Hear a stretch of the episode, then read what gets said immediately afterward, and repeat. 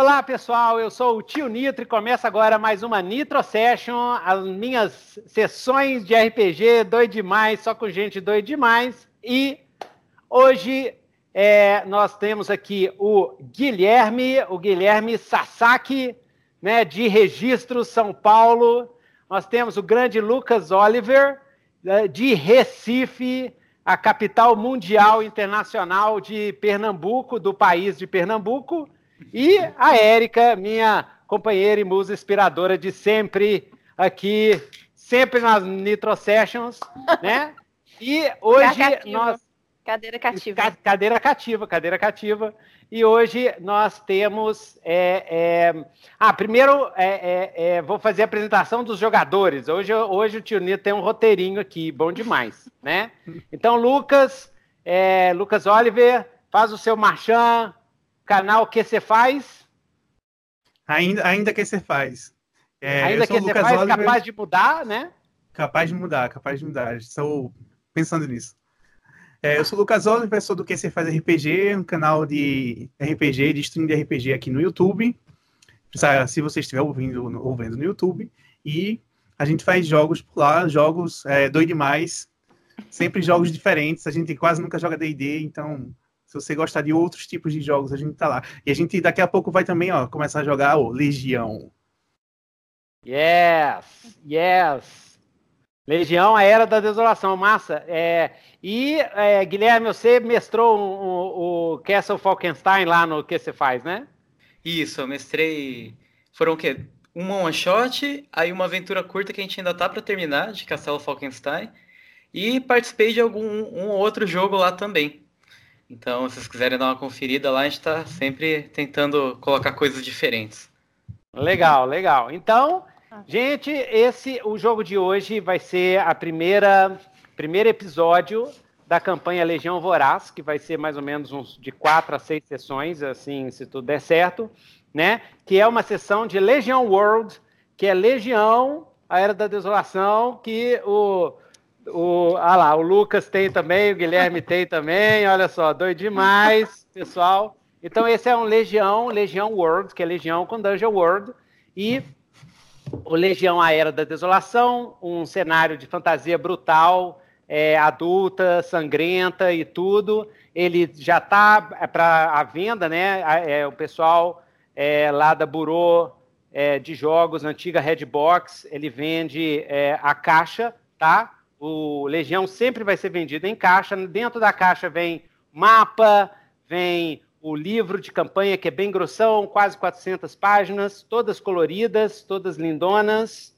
né? Um cenário adulto, assim. Você que curte Diablo, Dark Souls, Berserk, é um cenário nesse esquema, nesse estilo, com essa proposta, né? Proposta mais brutal. E também vem um monte de coisinhas, né? Um monte de, de de extras na caixa de, do Legião, doido demais. Já está à venda também, quem não quiser pegar a caixa, já está à venda o PDF lá no Dungeonist, no precinho camaradinha, tá lá o PDF. E visite lá o Nitro Dungeon para um monte de, né, já tem várias aventuras de Legião World que eu já mestrei, já estão lá, já tem todo o material de, de para você também criar suas aventuras e tudo, né? Lembrando que o tio Nitro e a professora Érica, nós somos professores de inglês, nós damos aulas de, de inglês por Skype, né? O Lucas Oliver é meu aluno e, né, Lucas? Você e recomendo fortemente, muito. Legal, beleza. Recomendo, massa, vai ganhar um ponto de experiência hoje na sessão. E, e, então vocês entrem em contato com a gente, quem quiser aulas particulares de inglês por Skype, né? Aulas também com, com RPG, que nem com o Lucas a gente faz muita aula com RPG e serviço de leituras críticas para escritores e escritores e desenvolvedores de jogos de RPG. Pode entrar em contato comigo, ok? Regras caseiras, regras caseiras. Pessoal lá da comunidade Dungeon World sempre me pede para explicar quais são as regras caseiras que a gente joga, porque eu, eu é, a gente mestra aqui, a gente vai jogar hoje, né? E aqui no Nitro, no Nitro Sessions eu mestro Dungeon World, mas com algumas modificações, principalmente porque eu estou testando várias regras do sistema 2D6 World, que é um sistema de regras customizáveis para jogos PTP, PBTAs. Vai ser um, é um sistema tanto para você jogar quanto para te servir de ferramenta para mestres criarem os seus jogos PBTA, tudo nele é customizado. Né? Então, eu estou testando algum, alguns mecanismos, algumas regras, algumas, alguns sistemas do 2D6 World, que é muito parecido com o Dungeon World, que é quase a mesma coisa, é, uma, é um hack, é uma variação do Apocalipse World. Então, as regras caseiras. E o 2D6 Worlds é do Steam Runners RPG, que vou lançar daqui a pouco. Daqui a pouco vocês vão conhecer esse joguinho, um joguinho de steampunk, misturar como se fosse um, um Shadowrun steampunk, né? Que aí é fácil de entender. E aí as regras, de, as regras caseiras do nosso jogo de hoje. Dano fixo. Dano fixo. O dano dos personagens aqui de Dungeon World, ele é fixo e na média. Então, se o seu personagem, por exemplo, é um guerreiro que dá D10 de dano, ele vai dar 5.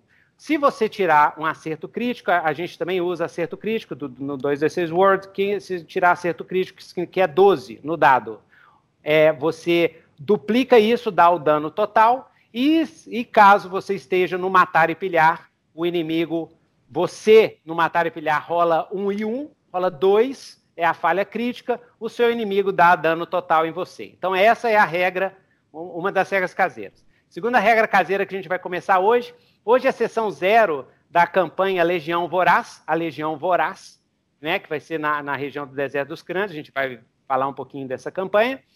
É, é, hoje é a sessão zero, então a gente vai criar personagem, criar cenário e, se der tempo, no final, fazer uma primeira cena de pancadaria doido demais para jogar todo mundo no meio da ação. A gente vai usar, ao invés de vínculo, a, a regra 2D6 Word de relacionamentos, que é muito parecida com o do Urban Shadows, muito parecida com o do, o do Monster Hearts, e tem umas coisinhas do Cult, tem umas coisinhas que eu botei também, mas ela é simples. Relacionamentos, que é a mesma coisa que vínculos, só que fala diferente.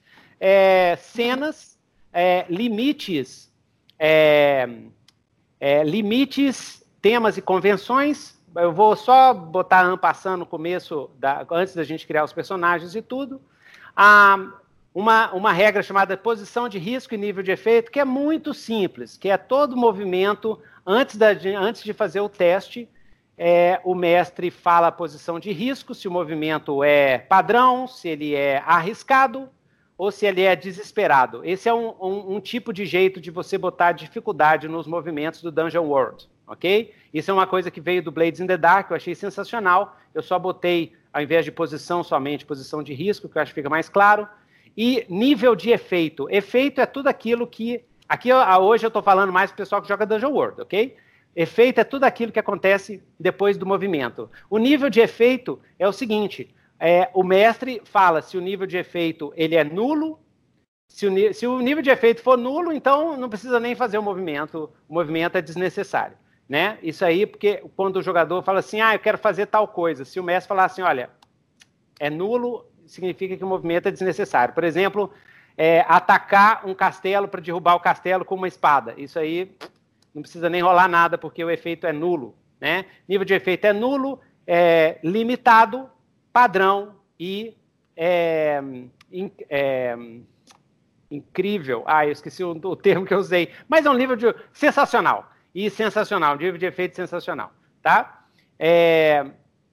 Outra coisa também que, que eu faço, o mestre narra as três consequências antes do teste, tá? Todo teste, o mestre narra as três consequências, os jogadores, todos os jogadores da mesa podem contribuir com as consequências. Eu faço isso é para aliviar o trabalho do mestre, é, porque muitas vezes a gente não tem ideia, principalmente do 7 e 9, você não tem a menor ideia como é que vai ser um, um sucesso limitado. Então você pede pela contribuição dos jogadores, mas um mestre que define a consequência antes do teste, né? Aí o jogador decide se ele vai arriscar ou não. É, é isso, é, é para mim, é, ajuda muito no jogo. O jogo flui de maneira sem muitos conflitos, sem problema com jogador e mestre e tal. E, é, e Tipos de cena, mas que é bem rapidinho: ação, recuperação, pessoal, social e tarefa. Cena de tarefa, cena de social, cena pessoal, cena de recuperação, cena de ação. Isso é para o jogo andar mais rápido, para a gente não ficar naquela coisa. E aí andou para lá e para cá, a gente já corta, corta para ação. Então, toda hora que eu vou falar, vou falar assim: olha, corta e vamos para ação, ok? Agora, vamos lá, apresentação do cenário. Tá? O cenário da nossa aventura é em Legião, o cenário é Deserto dos Crânios, essa região aqui, né? Quem tem pode ir na internet, vai ser nessa região, perto, próximo aqui da cidade de Al-Kadesh. Então, só dar um resuminho para ajudar a gente na criação de personagens, para eu começar a fazer as perguntas de personagem. Só um resuminho aqui. É, essa região aqui, ela é controlada pelo Império Hecatiano, né? E nessa região a gente tem a cidade de Al-Kadesh. As, as etnias mais famosas dessa região de Rianon são os Muktas, que são um povo de, de, de pele negra ou bem ou marrom bem escuro. Eles são descendentes de muitos séculos atrás, o pessoal veio do, do, do, Império Iboniano, aqui das terras ibonianas, e colonizaram o deserto dos crânios, né? mas agora são culturas totalmente diferentes, que eles fizeram isso há mais de 10 mil anos. Né? São culturas totalmente diferentes, são tribos nômades, tribos do deserto, e eles, é, a grande maioria dessas tribos dividem o deserto, eles controlam oásis, algumas são nômades, outros controlam tipo quatro ou cinco oásis, e elas andam de um oásis para outro, né? Eles têm todo, cada tribo tem uma cultura pessoal bem diferente, né? Mas são tribos assim de igualdade de gênero. Tem a, a, o, as, as mulheres das tribos elas têm duas, normalmente elas têm dois tipos de, de função. Tem as cuidadoras que são as que são mães e tudo, e tem as as é, guerreiras que junto com os homens elas têm o mesmo patamar social dentro da, da, da cultura mukta. E tem os cadestianos. Os cadestianos é um povo de, de tez oliva, é, é, tipo os árabes, né? É inspirado nos povos árabes, até fisicamente eles parecem mais com os povos árabes do, do nosso mundo. Então, os cadestianos, eles é, se concentram em Al-Kadesh, tem várias outras cidades. Al-Kadesh é uma das várias pequenas cidades é, eles também têm tribos nômades, mas eles são mais, vamos dizer assim, bem entre aspas, civilizados, né? Eles são mais convertidos para o padrão do Império Hecatiano, que é um império extremamente. Uh, é, como é que a gente fala? Não, é, é, capitalista, mas só que você não pode falar capitalista porque capitalista é capital. Então é, seria monetarista ou financista, eu esqueci o termo agora. Tem um termo histórico da época medieval, que é. E eu esqueci. Mercantilista. Mercantilista, perfeito, é isso mesmo. É hipermercantilista, né? O Império Hécato é hipermercantilista e é um império que ele está avançando é, por todo por todo lado com essa mentalidade de que o lucro é tudo. Né? Eles têm uma religião, a religião vindita, baseada no dinheiro, baseada no lucro, baseada na venda da salvação, e é também uma religião é, hedonista, de matiz hedonista, ou seja, eles cultivam o prazer e cultivam as paixões. Então, a vingança é algo é, permitido e tal dentro do, da igreja vindita. Eu estou falando isso porque a igreja vindita vai entrar na nossa história, porque ela, ela é que comanda, que controla praticamente Al-Kadesh. Né? Então, Uh, esses são os povos, uh, a situação da região. Então, você tem esse estresse entre os Muktas e entre os Kadeshianos. Os Muktas consideram os Kadeshianos os traidores do deserto, os Kadeshianos consideram os Muktas os povos primitivos e que não aceitam bem a, a, a, o império. Né? Os Muktas ainda, algumas tribos Muktas ainda se é, devotam ao paganismo primordial dos seus antepassados, e muitas outras tribos muktas, a grande maioria das tribos muktas é convertida para a fé valedora, que é uma igreja rival da igreja vindita. E aí que vem o lance para a nossa, nossa campanha. Né? Há muito tempo atrás, tá? Depois, é, é mais para frente, eu estou preparando, vai ter alguns vídeos sobre a história de, de, de Rianon, e, mas em 1892, antes, de, antes da ano da deusa de 1892, né, o ano atual que a gente está é a Era da Desolação, que é 1112 ano da deusa. tá? Para quem aí é, não conhece o Legião, o cenário ele é fixo, ele é congelado. Ele é congelado nesse ano, 1112 ano da deusa. A gente não, pelo menos é a minha proposta, o que eu quero, né? O, o que a gente conversou e tudo, e é a proposta do cenário, é que nunca vai sair nada para frente em termos de RPG.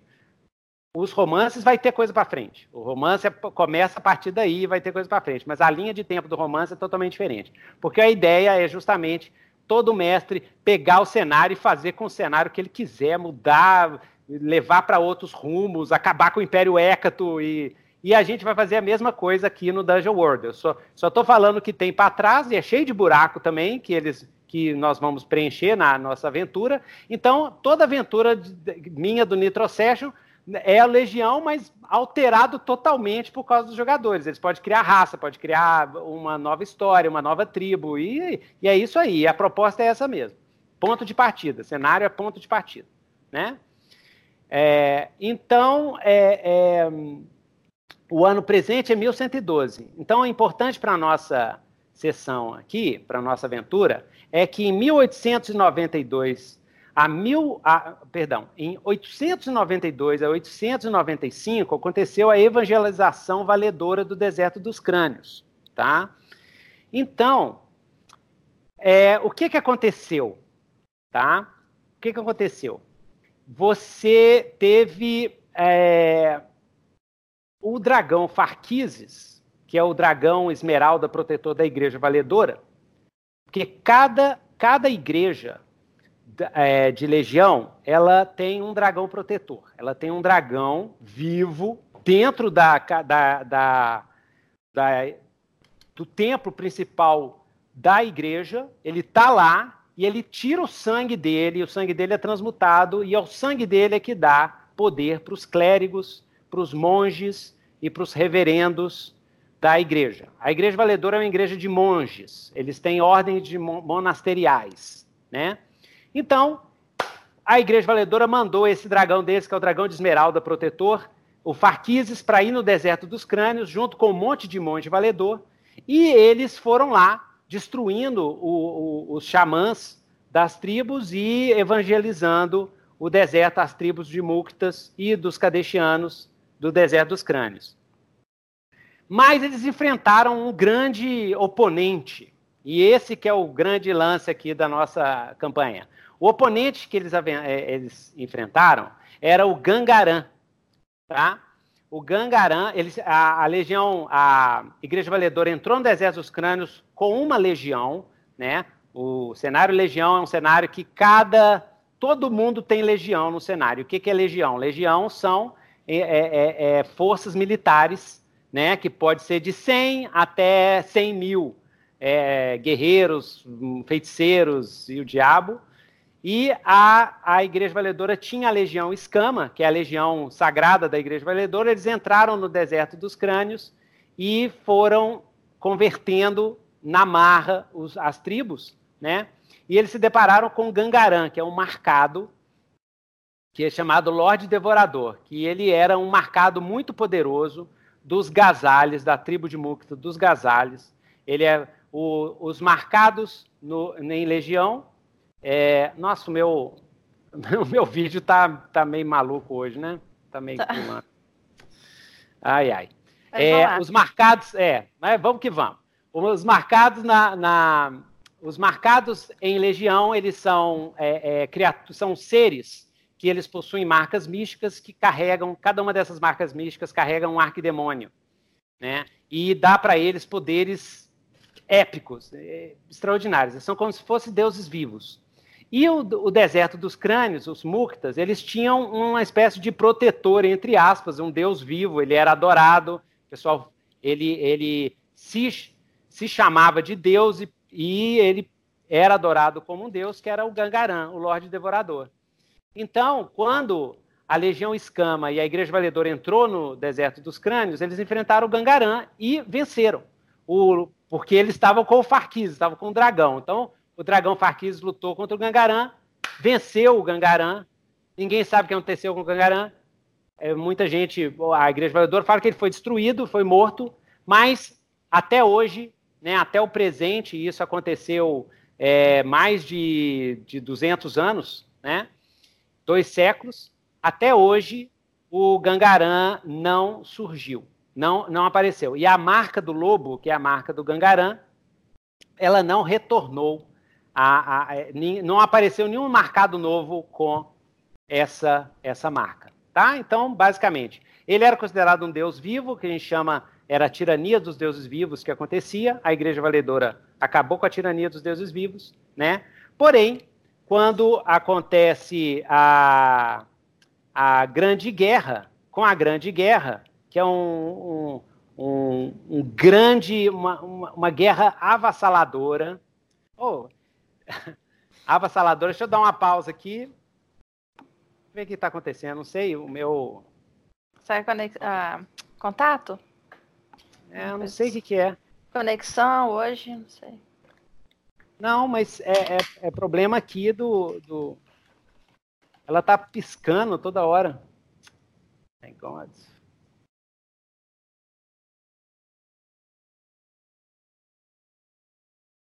Ele Nossa. foi o único que, que foi derrotado, esse arquidemônio. É, deixa eu voltar então. Ah. O arquidemônio.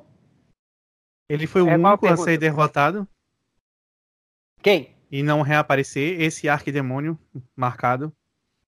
Esse que não, ele falou, é, ninguém sabe é, o que aconteceu. É, isso, exatamente. No deserto dos crânios, ninguém sabe o que aconteceu com, é, com o Guangarã, tá? O problema é que a Grande Guerra foi tão caótica que hoje o pessoal, a, os feiticeiros, os estudiosos, os sábios que pesquisam as marcas e sabem quantas marcas estão ativas, hoje se perdeu toda essa informação por causa da Grande Guerra né? Mas o Gangarã nunca mais retornou e não apareceu nenhum novo marcado com a marca do lobo, que é a marca do Gangarã. Não, não apareceu. Então esse é o grande mistério. É...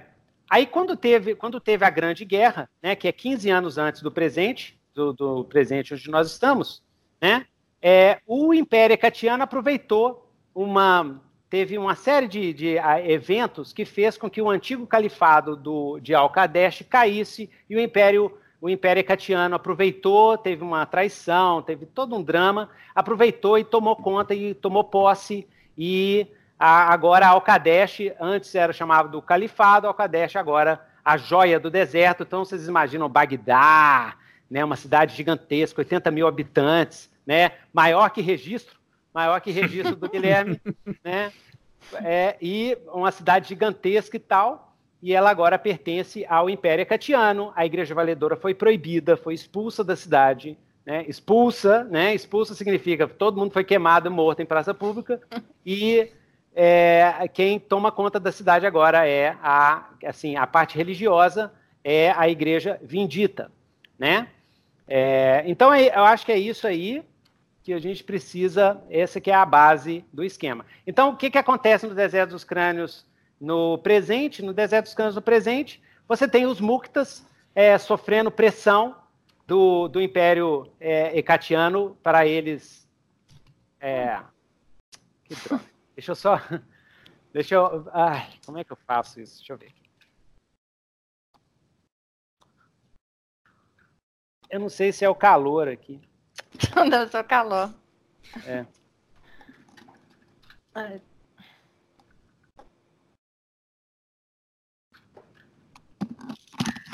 Ai. Ok.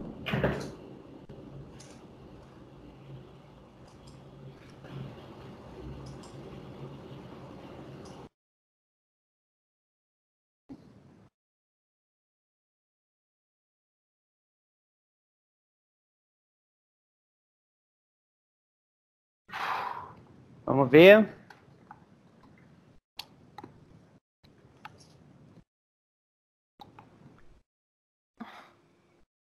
Vamos ver se agora melhora. Então lá. Eu só marcando aqui para editar. Ô, desgrama. A gente, a última sessão, a gente gravou 4 horas e 30 sem nenhum problema. Sem Olha problema. que grama. Não é que a gente jogou da outra vez também, foi direto. Foi direto, é. Exatamente. I don't know. Então vamos lá.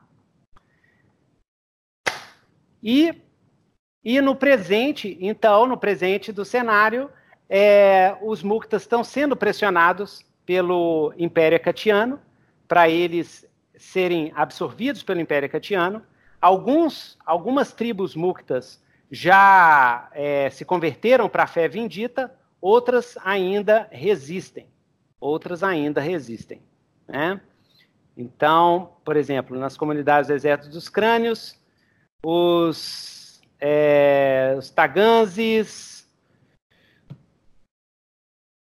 os Imegares, os Kailares, mais organizados, os Malaitas, por exemplo, é uma tribo que se converteu para a fé vindita, né? enquanto outras tribos, como os Gazados, os, os Taganzes, eles ainda são valedores, e os Imegares, eles resistiram, eles são pagãos, eles ainda seguem os, os ancestrais, os espíritos, os espíritos primordiais e os deuses do deserto, que são deuses elementais que existem nos desertos dos crânios. Então é isso aí, pessoal. Agora nós vamos começar, vamos começar a criar os personagens, né? Eba. Eu já falei demais. Mas é isso aí, só para a gente ir situando, né? Então, primeiro, primeiro os novos jogadores, eu acho que eu vou chamar o Guilherme primeiro, né? Para a gente trabalhar o Guilherme, o personagem. Ah, é isso aí. Então, deixa eu pegar aqui. Então, Guilherme, você já pensou algum tipo de personagem? Eu pensei, um pouquinho antes de a gente começar, eu tava pensando assim, basicamente algo, tipo um guerreiro, mas um guerreiro com aquela pegada meio malandro, assim, sabe? Não aquele cara parrudão. Sei. Aquele cara mais, mais ágil, mais malandro, assim, mas que é um, sei lá, um guerreiro mercenário que ele tá aí, luta para quem paga mais, é, não, não liga em, em, lutar sujo, sabe? O que importa é, é, vencer e quem tá vivo é que conta a história. Pensei ah, em algo mais ou menos do tipo. Sei, um, um, um guerreiro assim, meio. É, com, com, um pouquinho assim de, de, de, de, bardo, um pouquinho assim de, de, de ladrão, né? É, algo mais ou menos assim. Aham. Uhum. Então deixa eu ver aqui. Aquele que joga areia no olho do cara. Ah, sei que joga sujo, né? É. Joga sujo. Aham. Meio pirata, assim, né? É, nessa pegada, assim. Meio fora da lei. Aham. Ah, ok. Então, joia. Ah, é... Isso, beleza. Então, é, você, você pensa, as, as raças do deserto dos crânios, as raças mais comuns que tem no deserto dos crânios é os cactares, os meio-elfos, tem os nomadis, né? O, os cactares é o povo cactus, a Érica vai fazer um druida, que é esse povo cactus, né? Eles são, parece cactos humanoides assim, e eles têm a pele verde e tal, ou, ou então rajada e tudo, né? Tem, dependendo da fase do ano, nasce, nasce florzinha, e tal, né? E eles reproduzem assim, plantando no chão, cresce do chão, né? Ela é, ela é de uma região chamada a Chapada do Verde Seco, que é onde tem a maior, a maior comunidade de cactares do deserto dos crânios. Tem os meio-elfos, né? Os meio-elfos é, é, tipo bandoleiro mesmo, né? O, o, os meio-elfos, eles são bem é, perseguidos é, é, na, nas cidades do, na, nas cidades humanas, o pessoal vê com, com mal olhado, porque o, os meio-elfos têm essa tendência de serem um pouco é, instáveis. Né? E tem um tipo de meio-elfo que é aberrante, que eles, eles têm deformações, mutações, por causa da, da união das duas raças. Eles uhum. nascem, uns nascem gigantes, outros nascem com muito fortes e tal. É, tem os Maedas, tem Maeda na, no deserto dos crânios, os Maedas é um povo é, trente. Se imagina como se fosse ah, é, é como se fosse o Groot, né? No estilão do Groot, assim. Só que eles têm aqueles cabelos de folhas e tal, a pele é madeira, né? É uma raça parente dos, dos cactares, Os Cactares, na verdade, foram um experimento carnomântico de Maeda.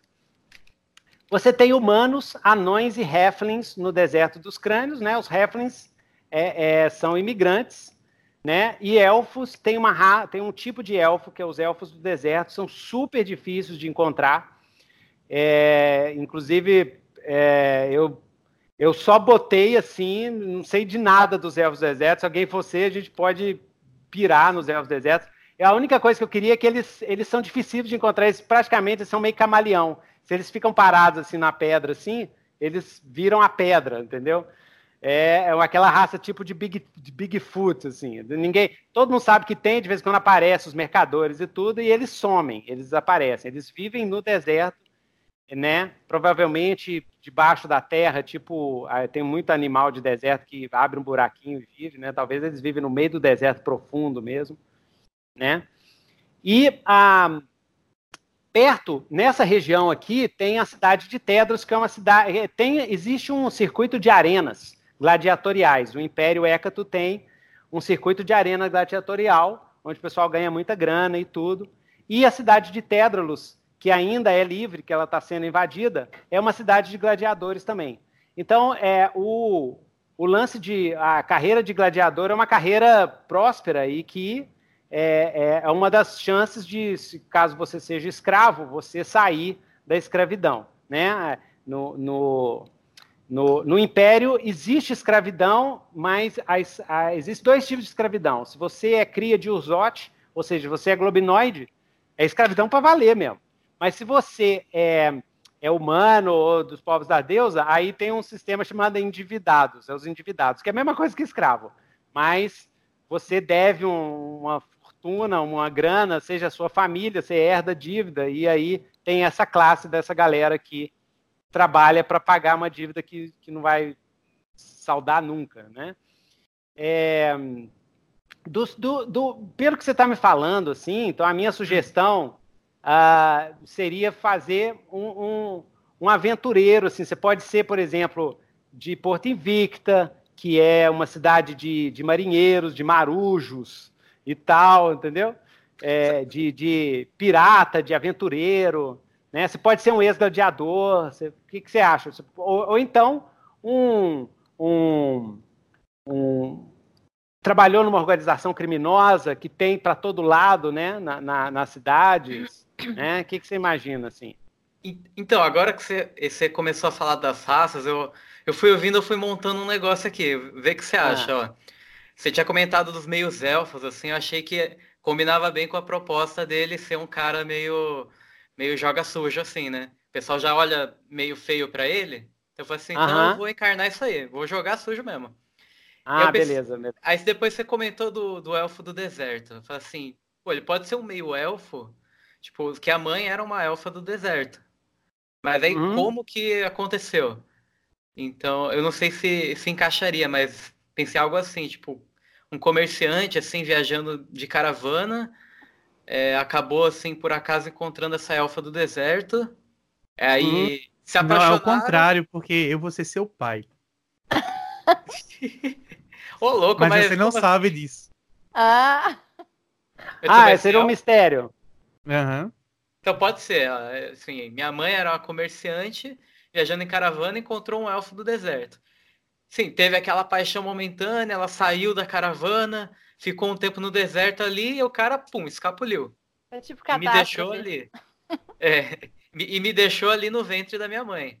Aí ela, coitada, foi para a cidade como comerciante, tentou se estabelecer lá, me criou sozinho, tal, e tipo, sempre fui pobre, discriminado por ser meio elfo assim e minha mãe tentando viver ali meio honestamente ali no comércio, eu acabei descambando ali pro, pro, pro submundo mesmo, assim, tipo, de, não, eu vou, eu, sou, o cara sofria muito bullying, aprendeu a lutar, aprendeu a manejar a espada, começou a, que depois cresceu, começou a vender o serviço de mercenário, começou a ver que isso dava muito mais grana do que viver de comércio, aí escapuliu fora ali, falou assim, ó, oh, mãe, sinto muito, mas eu não vou ficar com a lojinha não. Eu vou, eu vou é me jogar no mundo, você guerreiro, mercenário e isso aí.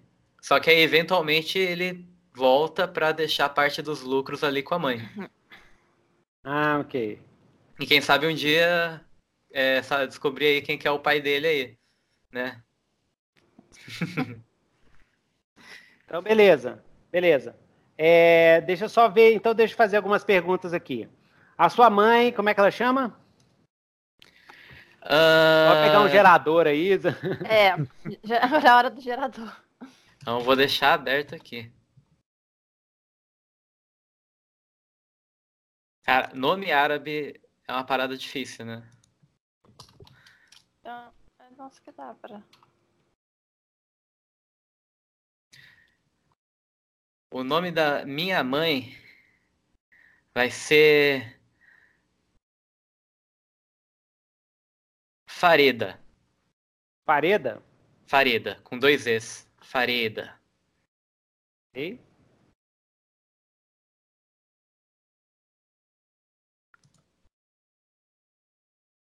Ok. Fareda. Uhum. Ela, ela é mercadora de, de, de quê? Tipo assim, a Fareda. Tá. Fareda. Ah, vai ser mercadora de Especiarias. Hum. Especiarias. Tá. Então, na verdade, ela, ela vende drogas do prazer do Império Écado. Tá? Beleza.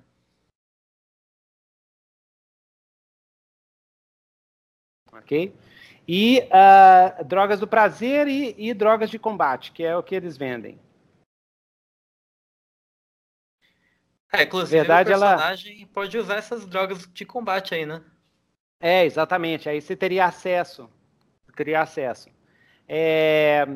A sua mãe, ela é mercadora, mas ela é rica, mais ou menos, pobre, batalha. Pobre. Pobre, tá. Pobre, tá então, ali tá. sempre. Tá. Sempre ali quase virando uma endividada. Não fosse pela, pela minha ajuda. Ela, ela tem um trabalha na ela... escravidão. Ela tá quase ali, tá na corda bamba. É, ela é quase endividada, né? Isso. É. Beleza. Então ela trabalha na casa mercadora. É... Deixa eu ver. Ela trabalha na casa mercadora.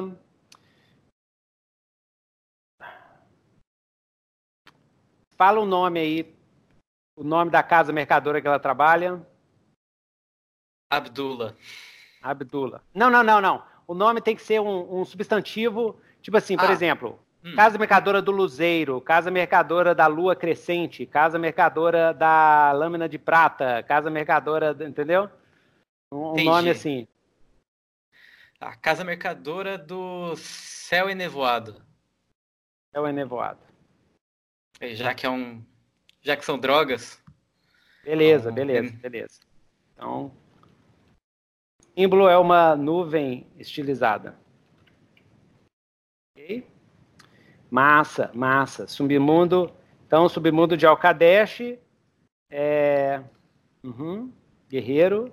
Na verdade, você está indo no caminho de narco guerreiro, tá? Isso é uma classe uhum. de legião. Você está indo no caminho de narco guerreiro. E como você está no começo, você tem é, uma droga de combate que vai ser. As drogas de combate são feitas de cogumelo. Então você tem. É, então você escolhe qual que você quer. Você quer cogumelo da destreza, cogumelo da força, cogumelo do, da constituição, cogumelo da sabedoria ou percepção, né?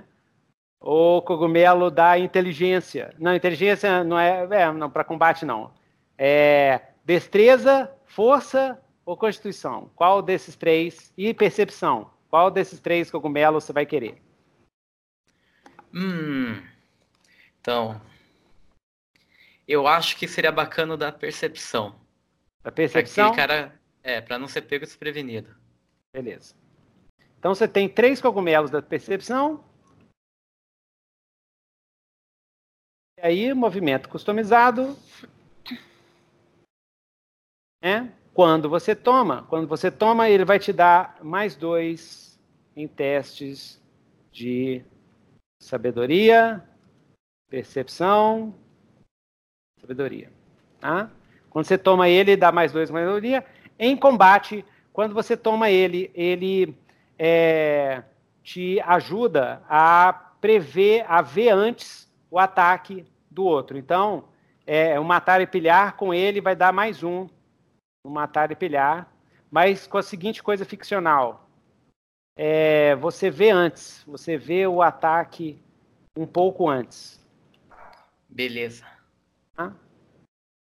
E é, depois que passa, que passa o, o efeito dele, você fica é, fra, enfraquecido até descansar. O efeito dele tem em torno de 10 minutos, não dá um combate inteiro. Beleza. Ok? Anotado. Joia. Eu estou botando aqui no, no nosso Google Docs aqui de anotações, está aqui. Se precisar, só dar uma olhadinha aqui. Beleza. Então, joia. É, quer descobrir o pai? Ela, te, é, ela não sabe nem o nome do pai, né? Foi um caso, né? Foi um, um caso do deserto, né? Foi um momento é. de paixão, né? Momento de paixão. E, e de vinho de palma. O deserto tem vinho de palma tá? É feito pelos Muktas, muito famoso, muito gostoso. Ele é branco, bem alcoólico, então encheu a cara de vinho de palma. E também tem, é, além de vinho de palma, tem o, o leite de menarga. Menargas são os lagartos búfalos do deserto, é a vaca do deserto dos crânios, tá? Eles são uns lagartos gigantescos, assim, o tamanho de um hipopótamo, enorme, cheio de chifre na cabeça, tem três ou quatro, cinco, seis chifres tem várias cores, dependendo do tipo de, de, espé de subespécies de menarga.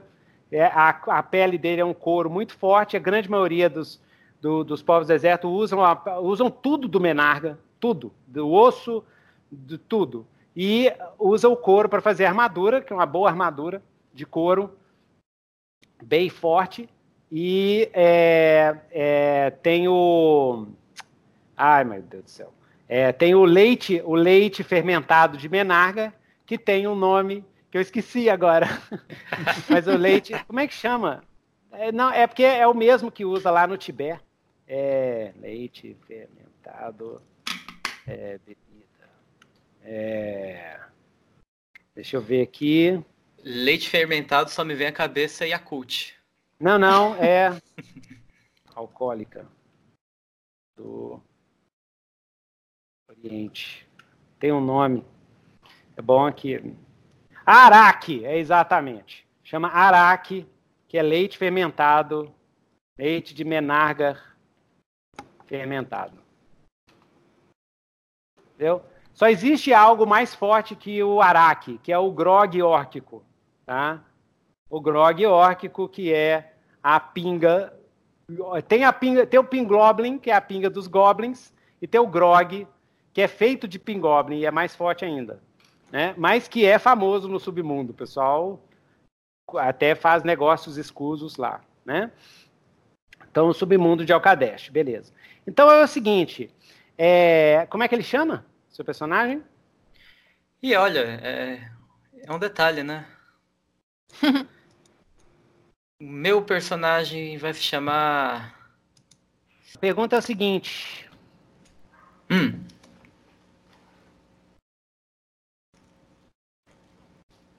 Ah, essas são as perguntas para todo mundo, tá? Então essas são as perguntas para todo mundo, que é bom que você, quando a gente for nos outros personagens, você já pensa.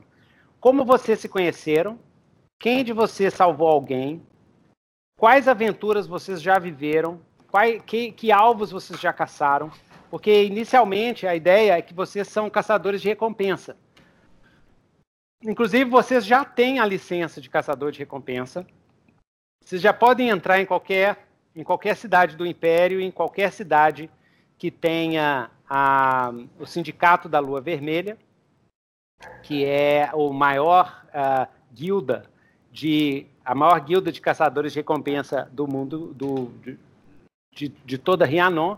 Então, onde eles têm o, a, a, franquia deles lá, onde eles têm um, uma representante da guilda, vocês podem operar, né? Então, vocês podem operar dentro do Império Hecatiano. Então vocês têm essa licença, essa licença é um, um, um amuleto vocês carregam que ele é mágico. Ele é um amuleto mágico, tem o, o, o nome de vocês, o, o símbolo do, da Lua Vermelha, do Sindicato da Lua Vermelha de Caçadores de Recompensa, caso vocês tenham algum problema com a Inquisição das igrejas, com a milícia, com alguma coisa, né? Principalmente no seu caso que você é meio elfo, o pessoal não trata muito bem, tem muito, muito preconceito com meio elfo. Aí você mostra o, o amuleto e, e aí se der sorte, a milícia deixa quieto, não dá problema, né? Então vocês têm essa licença. Então, qual foi o maior perigo que vocês já passaram no deserto dos crânios? Quem de vocês nasceu e cresceu no deserto dos crânios? Isso aí é o, o personagem da Érica. Quem de vocês é de outro lugar? Quem é novato no deserto dos crânios? Bem que a gente já tem uma ideia que já tem um elfo do deserto aí, então tem dois, dois da terra, duas criaturas da terra. É, que lugares vocês já visitaram no Deserto dos Crânios? Quais cidades vocês mais visitam como caçadores de recompensas? Que aliados vocês possuem nessas cidades? E qual que é o nome desse grupo de caçadores de recompensa? Né? Então, voltando aqui para o nosso, nosso meio-elfo, ele quer descobrir o pai, lucros, submundo de Alcadesh, e aí você já vai pensando, como é que ele chama? Farir. Farir. Ah, Faria. É, já está ali. Beleza. Então, jóia. Então, agora vamos ver o Lucas. Aí você já vai pensando nas, per nas perguntas lá. Então, Lucas, o seu Ib Ibn Arabi. Ibn Arabi? É, Ibn, Ibn Arabi. Arabi. Eu sei, é mas como é que o pessoal te chama? É que esse nome é difícil de falar. Eu chamo é de pai. Assim, os seus amigos. os seus amigos chamam de Arabi, de Bibi, de Ibni, Ibn Arabi, Iba. Chama de Arabi. Arabi, ok. Ibn Arabi, Arabi. Beleza. Ok.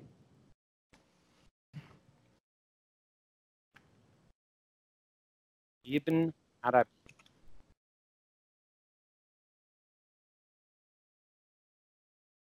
Beleza. Ele é elfo do deserto, né? Isso. Ótimo. Então, e aí? É, qual, que é, qual que é a história? De onde que ele veio?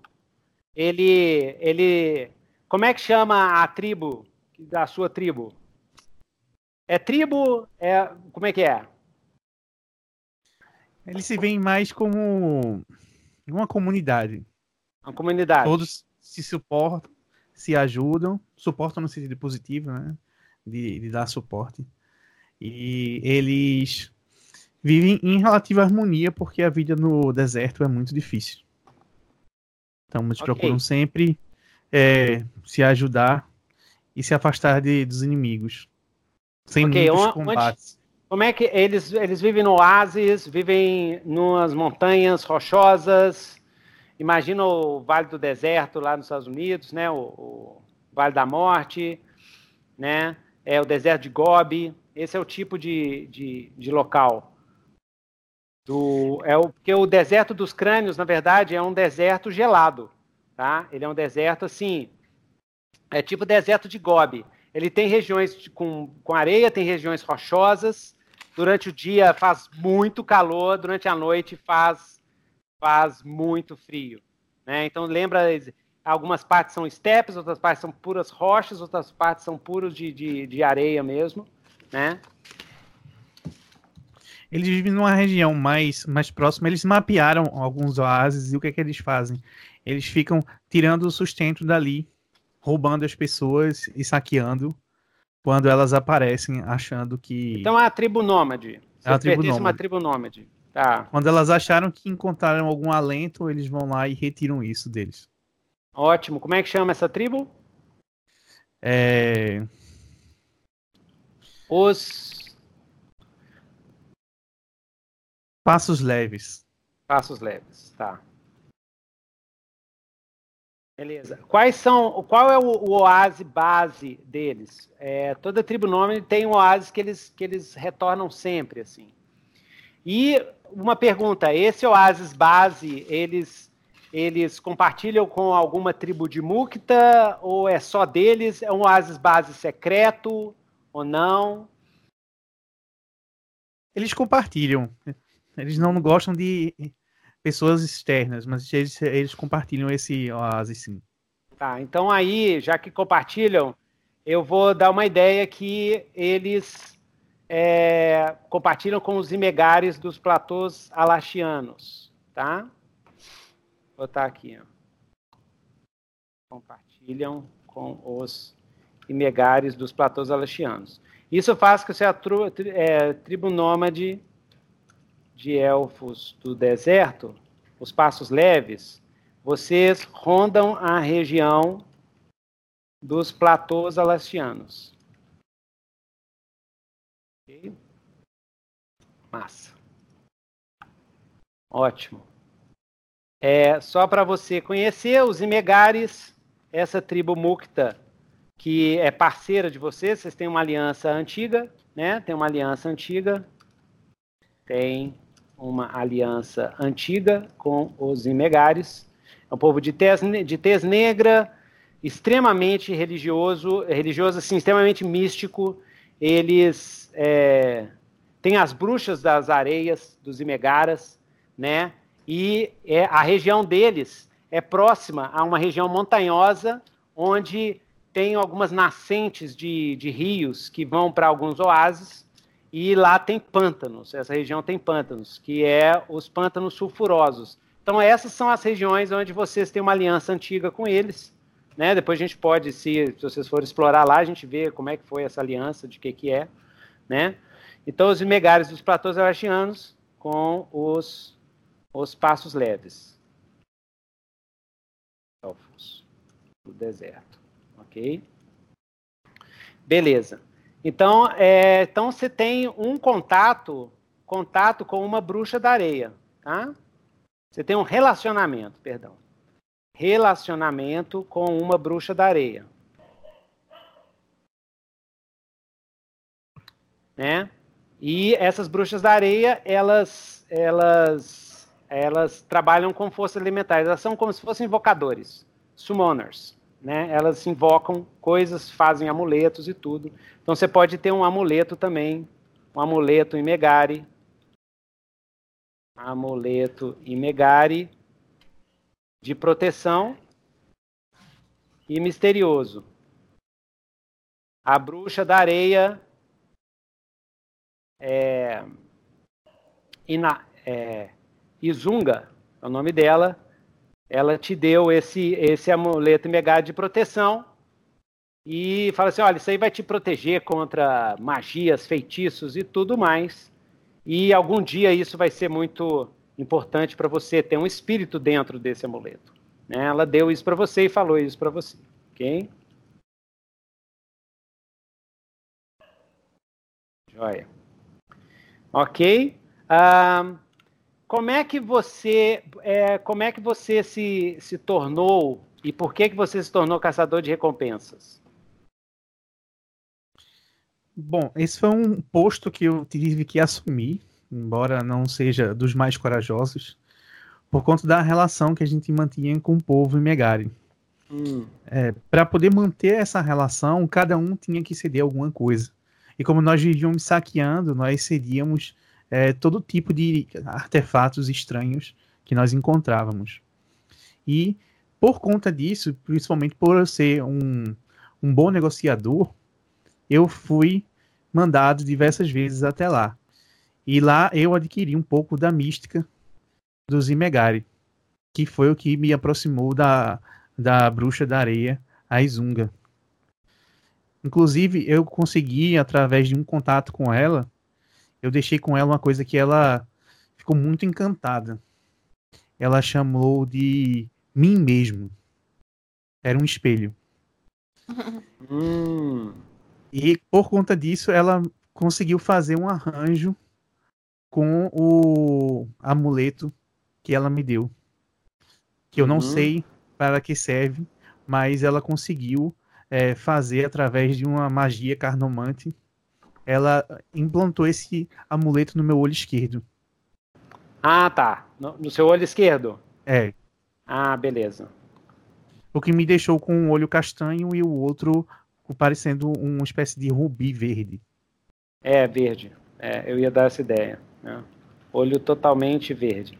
Na verdade, ela soprou, ela pegou, ela pegou um pouco do, ela pegou um pouco do, do da lama do, do, pântano sulfuroso, passou no seu olho assim, quando tirou, apareceu um olho verde, um olho totalmente verde, né? Parecendo uma esmeralda verde assim. Você olha normalmente com ele, não tem problema nenhum. Olha com ele normalmente, entendeu?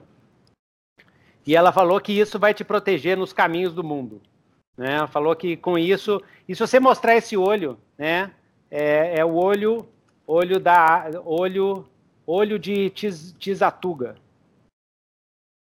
o Senhor das Raízes. Mostrar esse olho, o pessoal sabe que você é aliado dos Imegares, tá?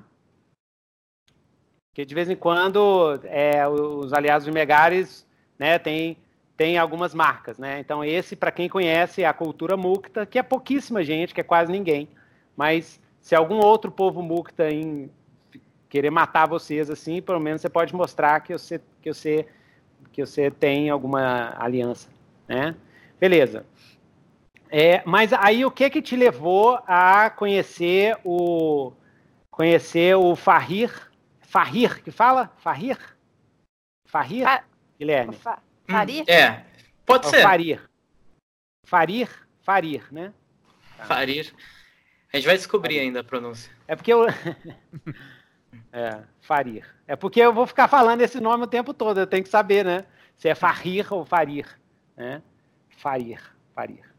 Farir Arabi. Arabi. Eu vou falar com forte no final. Arabi. Ok? Então, massa. Farir Arabi. É, então você conheceu o Farir, é, é, como você conheceu o Farir, e depois a gente vai ver também como conheceu o, a druida, a druida Cactari da Érica. Né? Mas é, o que aconteceu para você? Você trabalhava como? Você era vendedor? Você, você era. É, Eu era você... negociador. E me transformei. Para sua tribo. Para minha tribo. Hum. E me transformei num, numa espécie de mercador que levava e trazia coisas para dentro da, da comunidade. Você virou um mercador então, do deserto, mercador peregrino. Isso. Tudo aquilo que a gente acreditava que tinha valor, eu levava e trazia. Mercador peregrino não, como é que chama aquele, aquele é cacheiro viajante, né? A versão cacheiro dele viajante. do cacheiro viajante. É, é. é, o merca, é o mercador peregrino, é tipo o cacheiro viajante do deserto dos crânios, né? Ok, então você era o mercador peregrino, ah, aí é legal, dá pra, dá pra puxar a partir daí, né? E, e na verdade, é, o, o Farid, ele não é meu filho, ele é meu sobrinho. Mas ele não sabe disso, não tem a mínima noção. Porque ah, meu okay. pai, Ótimo. ele era. Ele tinha várias, várias mulheres dentro da comunidade. E é, nós somos filhos de mães diferentes. Então eu sou bem diferente do meu pai. E eu conheci o Farid não, através da mãe dele. Mas o Faria, se o Faria é seu sobrinho, ele é filho do seu irmão. É filho do meu irmão, é. Ah, sei. Só que meu irmão, ele conseguiu é, manter, né, a lembrança da, daquela mulher, daquela jovem, e me pediu para que eu olhasse por ela, já que ele não tinha permissão de sair do, e, e ele sumiu, né? E o seu ele irmão sumiu. sumiu. Sumiu numa busca que nem você sabe, ele, ele de repente ficou esquisito uma uhum. época falando que tinha, teve algumas visões que a gente ainda não sabe o que, que é, e ele sumiu, ele desapareceu. Né? Massa, porque aqui eu já tô, já tô, vou botar ele ligado lá com, com a aventura, entendeu? Ele começou não. a ter umas visões, ele começou a ter umas visões, ele começou a falar que tudo ia mudar no deserto dos crânios, que estava vindo um, um redentor para o deserto dos clãs, ele começou a ter, porque vocês são muito místicos e tal. E ele era até mais místico que você. Ele começou a ter essas visões assim, e um belo dia sumiu. O cara sumiu. Ele sumiu. Talvez você esteja até tentando, numa busca, tentando encontrar o seu irmão. Como é que ele chama, o seu irmão? Abdullah. Abdullah. Mil depois de visões sobre um redentor do deserto.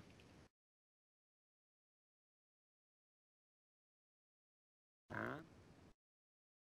Esse Abdullah é o pai do Fahir. Você sabe por que, que ele pensou nisso? Porque a situação das nações está horrível agora. O Império Acatiano, nos 15 anos depois da Grande Guerra, tá? No, no caso, no seu caso, o Farir, você talvez. É, quantos anos você tem, o seu personagem? Meu personagem Fa tem 40. Farir. Não, é. Tá, o Arabi tem 40, né? Ok. Oh, o meu pode ter uns 22, assim. Mais tá. novo? O senhor tem 22. 22 anos. Se o senhor tem 22 anos, é, durante a Grande Guerra, o seu personagem tinha 22 menos 5, 7 anos.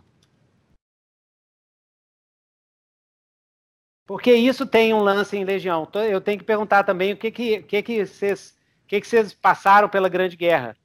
Né? O que, que aconteceu com vocês na Grande Guerra? Porque a Grande Guerra traumatizou todo mundo que participou e que viu, viu ela, sabe? Né? Então, por exemplo, por exemplo, Farir. Na Grande Guerra você estava em Alcadesh, Farir? Se você me falar isso, eu te falo o que aconteceu em Alcadesh na Grande Guerra. Você estava em Alcadesh ou estava no deserto? Estava em outra Não, cidade? Não, estava... É, acho que estava em Alcadesh mesmo. Tá.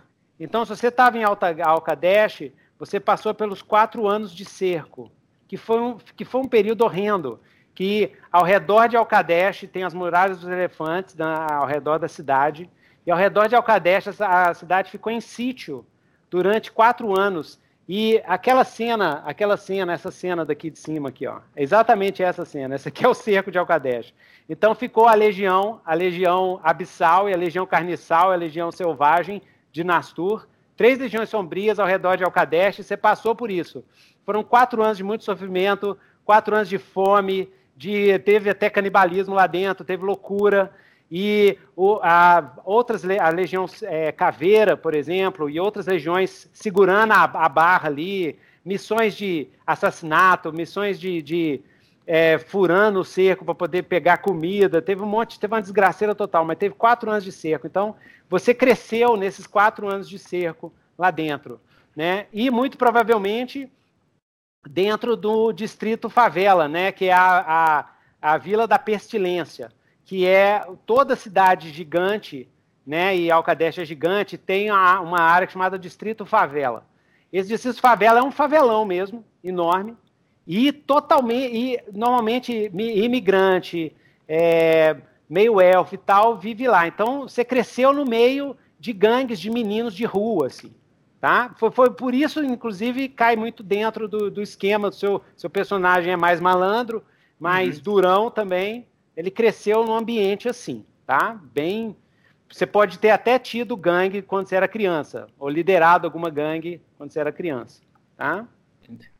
Isso pode ter sido o motivo de dele ser ambicioso hoje em dia. Tipo, ele passou por esse período terrível, ele via as pessoas com mais ricas assim sobrevivendo com uma condição melhor, ele falou assim, meu, eu não quero passar por isso de novo, eu não quero isso. ver minha mãe passando por isso, eu, eu quero ir atrás de, de coisas melhores. Isso, você quer juntar grana, juntar o máximo de grana possível para proteger sua mãe, né? Uhum. Então, para proteger a é, Fareda, né? Fareda. Ótimo. Ó, ficando massa, ficando massa, hein? Já dá um romance já. Ok. Então, é, 40 anos, durante a Grande Guerra, Arabi, o que, que você fez? Eu estava no deserto, sobrevivendo com o mínimo, e de vez em quando algum grupo destacado ia até Alcadesh para roubar o pouco que eles tinham de lá. E trazer mas, de volta. E vocês cruzavam, vocês, vocês atravessavam o cerco, mas é, vocês lutaram contra as. É, porque tinha possuído, possuídos são guerreiros, são demônios encarnados em humanos e qualquer outro tipo de raça. E eles vagavam pelo deserto atrás de comida. Eles comem, gente, comem tudo que, que aparece pela frente. Né? porque eles querem ficar no plano físico, eles precisam de muita energia vital. É, cê, vocês, vocês iam lá, você, vocês, ó, uma, uma sugestão. É, como você é um mercador peregrino deserto, às vezes você ia lá vender coisas, né, a preço caríssimo, né, durante o cerco, entendeu? Você, você trabalhava no mercado negro levando, levando coisas para a cidade. Pode ser isso assim? Pode ser, sim. Mercado negro. Levando Inclusive, para deixar um pouco mais pesado, a gente poderia dizer também que eles levavam algumas pessoas que sobreviviam ao, aos saques para saciar essa, essa sede dos possuídos. Ah, ok. Levava bandido, né? Bandido. Isso. Criminoso. Ok. Beleza, a sua, a sua tribo sofreu, perdeu gente, você perdeu gente, amigos e tal. A gente diminuiu praticamente pela metade desse Por causa de ataques de possuídos. Ataques uhum. de possuídos. Então, membros da tribo. Os elfos, eles é, em Legião, eles têm uma. Eles procriam. Tem muita dificuldade de procriar, uma raça que está meio morrendo, assim, tá? Então, uma morte de um elfo, um elfo do deserto, por exemplo, é algo muito violento para vocês. Entendeu? Vocês tentam preservar. Por isso que a gente se transformou num povo mais místico. Isso. Ah, e outra coisa. É, qual que é a característica física? Todo, toda etnia élfica ela tem coisas diferentes, tá? Então os elfos do mar têm tez azul e tal. Qual que é a, a característica física do, do, seu, do elfo do deserto que fala que você é um elfo do deserto? Como é que é o seu físico, olho, pele, tez de pele, algumas marcas ou não? Algum, se tem chifre, por exemplo, se Marca mais característica. Isso. É uma pele grossa. Muito grossa. Ok. Ah, então vamos botar mais um, um chance aí. Essa, essa pele, na verdade, ela tem a cor da nossa pele, mas na verdade é escama. É escama cor de pele. Né? Que seria uma adaptação é, para o negócio do deserto. Então a sua pele, ela não, não é tipo de não é verde que nem de lagarto, mas ela é escamosa como se fosse de lagarto, tá? Pele, pele é e como é deserto, né? A sua pele é mais para marrom, vermelho, Isso. meio avermelhado, marrom, marrom avermelhado e escamosa. Então isso te dá mais um, uma armadura 1. Tem uma armadura extra por causa disso, tá? Ok. Gostei. E a outra é a os cactares eles, eles não precisam comer, porque eles fazem fotossíntese. Eles precisam de, de bastante água, fazem fotossíntese. No, no caso dos elfos dos desertos, você é, no deserto você bebe um quarto, é tipo camelo. Você bebe um quarto de água que o humano bebe, tá? Então você pode beber, enquanto o humano só sobrevive uma semana sem água, você sobrevive um mês sem água. Você bebe o suficiente, você deve ter um órgão lá dentro para armazenar água dentro do seu corpo, e aí, beleza. Aí ah, outra coisa também, é, para ficar legal, língua bifurcada. o que, que você acha? Língua bifurcada, beleza? Eu acho ótimo. Tipo de lagarto, assim, da língua bifurcada, né? É ótimo para negociar com as pessoas, né? Um, um, olho, um olho totalmente verde, a língua bifurcada. Elas se Exatamente. perdem no que eu estou falando e fazem péssimos negócios. Exatamente. O, o, o olho assim, o povo não assusta, porque muita gente pode achar que você é um modificado. E, e isso com o Império Hécato ficou mais comum encontrar modificados é, na, em Alcadesh, nas cidades grandes. É lógico que os Tagan, os, os Muktas, eles têm desconfiança de todo mundo que é diferente deles. E quanto mais diferente, tranquilo. Mas você é elfo do deserto, eles chamam de povos antigos, porque os elfos do deserto são os povos originais do deserto dos crânios. Inclusive, inclusive vocês te, tiveram uma grande civilização avançada e aconteceu algum cataclismo, alguma coisa que vocês resolveram virar riponga e nunca mais mexer com ciência, com essas coisas, tá? Isso aí eu inventei agora. Que aí pode, vocês podem encontrar artefato de civilização antiga e eu posso falar, ó, isso aí era dos elfos dos desertos, né? Beleza. Então, joia, deixa eu, vamos ver agora o personagem da Érica e depois a gente vê como é que junta esses personagens todos. E aí, vocês já vão tendo ideia, hein? Como é que vocês vão ligar os personagens. Quais são as. as é, como é que fala? Os relacionamentos. Então, Érica, qual que é o nome da é, espinhenta é, lá? então é um nome mais árabe, sim? Não, não, não, não, não. Cactari é o que você quiser. Pode pegar qualquer cultura. Ou qualquer cultura ou qualquer cacto. É porque você está criando os, os cactari. Qualquer língua, qualquer cultura, pode ser japonês, então... oriental, polonês. Pega polonês, que você tem as Não. manhas do polonês. Ah. Não pode ser nome de cactus? Pode ser nome de cactus. Pega nome então, científico então de cactus. Chama, então ela chama Yuka. Yuka. Yuka. Não, gostei. Yuka. Ah, e, e como é druida, Yuka é, a cinzenta, a espinhenta, a não sei o quê? Uh...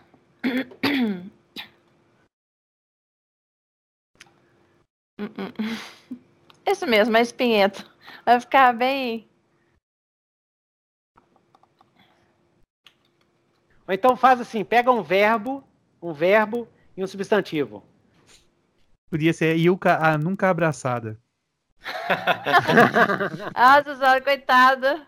Não, que porque dó, os, o, não, porque os, os cactari não tem problema, eles gostam desse negócio. É, é, é, parte, é parte, né, da natureza deles. É parte da natureza deles. É. Deixa eu só ver, porque. Deixa eu só ver uma outra coisa aqui.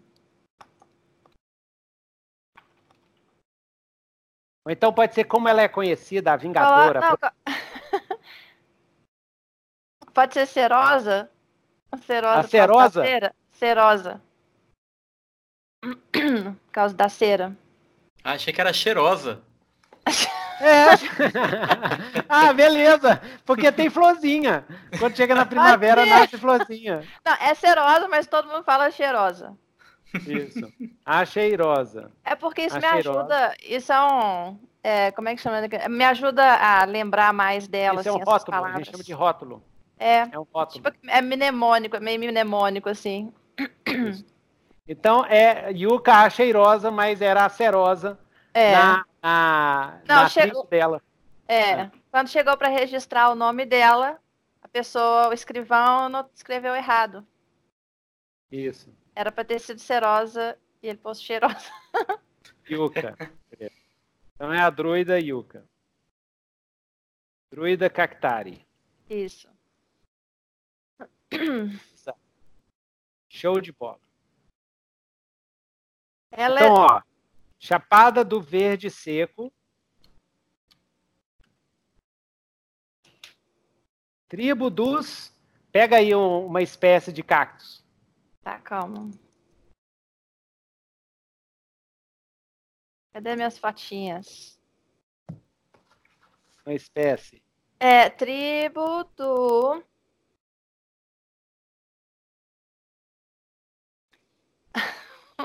Do peiote bravo.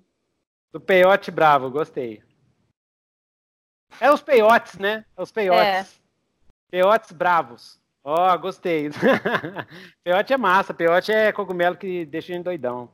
É demais. Não, peiote é cacto mesmo, não? É cacto? Não, é, hum. é, é um tipo de cactus. É o peiote. Ele, ele, ele é alucinógeno. Mas é cacto, né? Cogumelo, não? É. Hum que mais? Beleza. Então, é, é, por que que ela, é, é por que que ela saiu para aventuras? O que que a fez? Então, é o seguinte, a base da, da minha da família, eu pensei, eu pensei em usar como base o This Is Us. Então, quero ver ah. como é que eu posso adaptar. Entendeu? Então, primeiro eu preciso saber como é que reproduz, porque no This Is Us é trigêmeos. No caso uhum. dela, como é que é? Tem jeito de Planta. ter?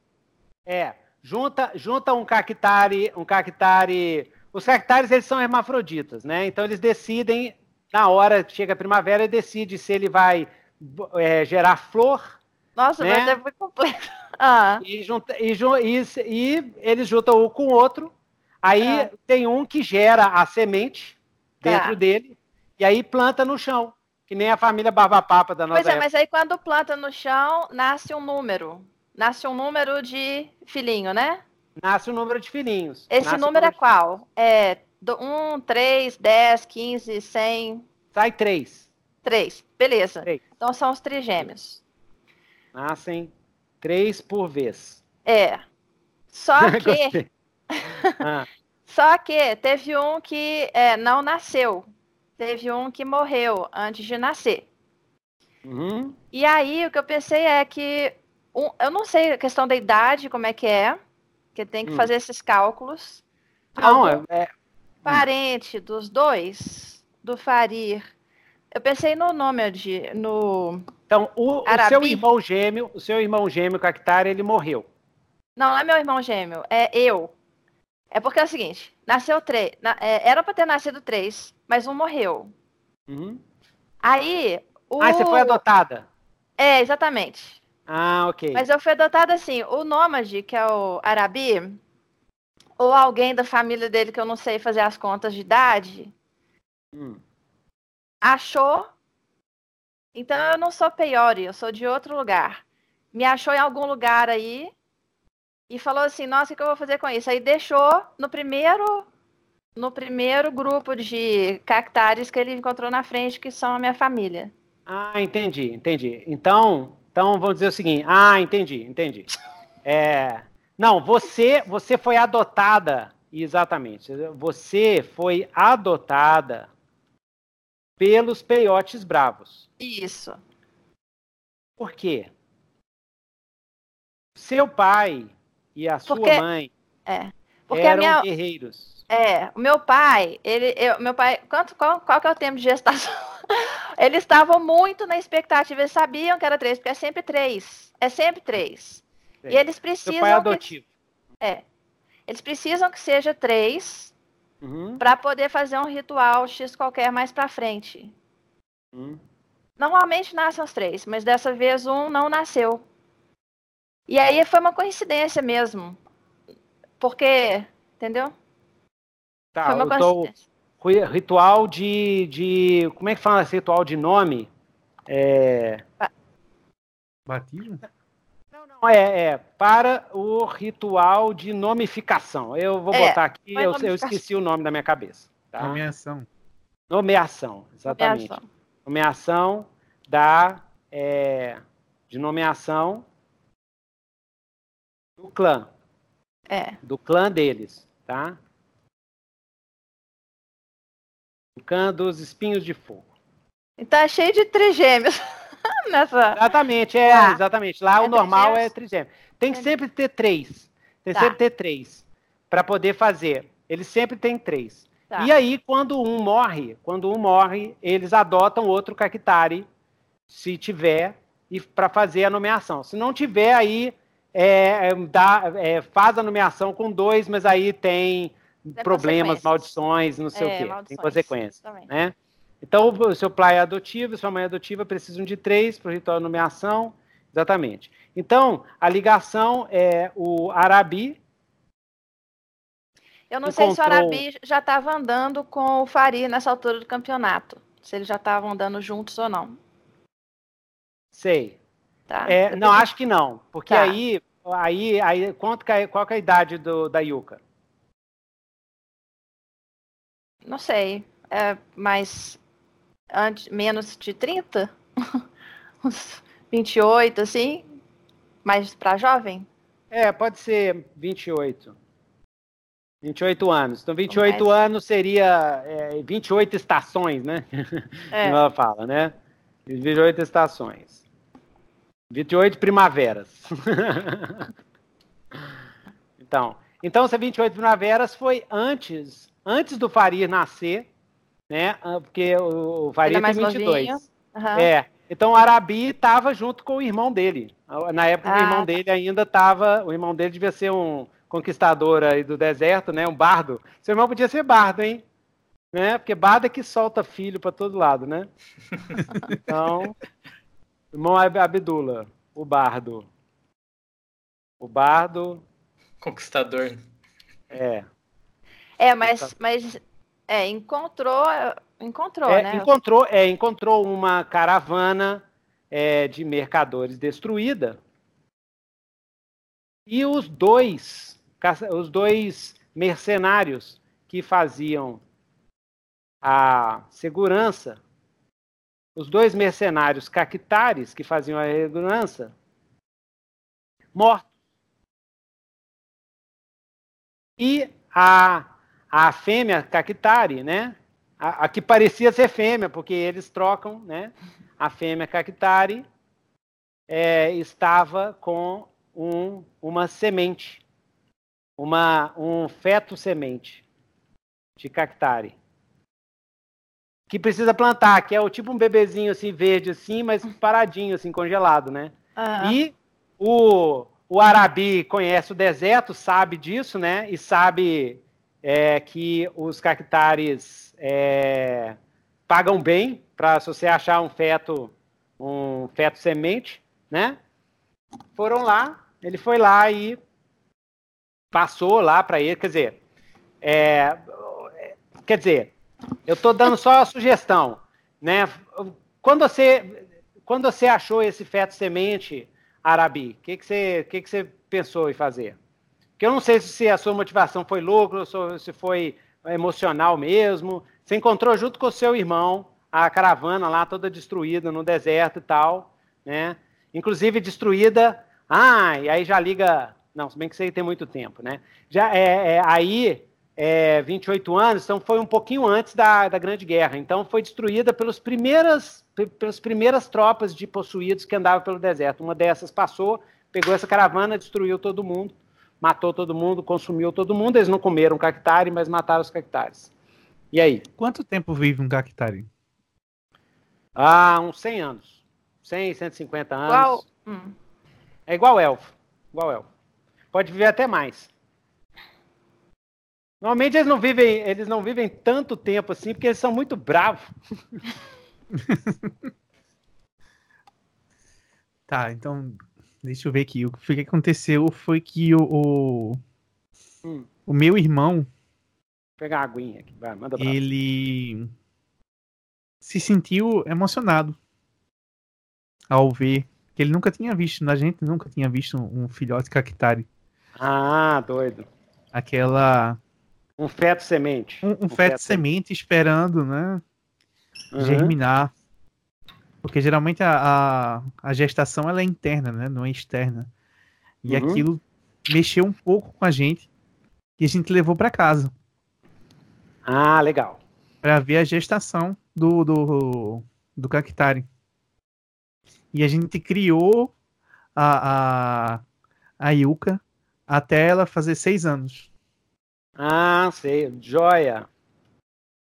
E depois disso a gente não se sentiu mais capaz de fazer a, a educação dela. Que bonitinho. Que ela começou a perguntar coisa de cactari, né? É. Tipo assim, pô, é, é, quando que vai aparecer as minhas florzinhas? Todo mundo é diferente de mim aqui, ninguém tem espinho, que coisa. Que eu Por sou tão que, feia, né? Tipo assim, até, até os tipo seis anos feio, ninguém né? nunca tinha abraçado ela, né? Por isso que ela ganhou essa alcunha de nunca abraçada. e a gente resolveu achar uma família para ela.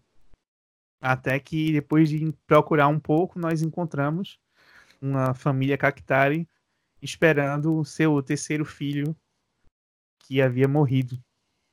Isso. E a gente levou ela até lá. Como é que chama o seu pai adotivo, Yuka?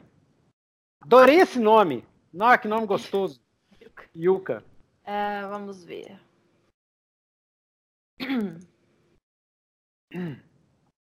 Pai adotivo. A mãe chama Aloé. Aloé Vera. Aloé. Aloé. ah, e o é, pai... ela, ela é mais branda, né? É. O pai, eu não, eu não sei se vai ficar bom saguaro. Saguaro é aquele cactus que tem ah, no joia. deserto de Sonora, okay. aquele, aquele. Pai adotivo, saguaro. Gostei.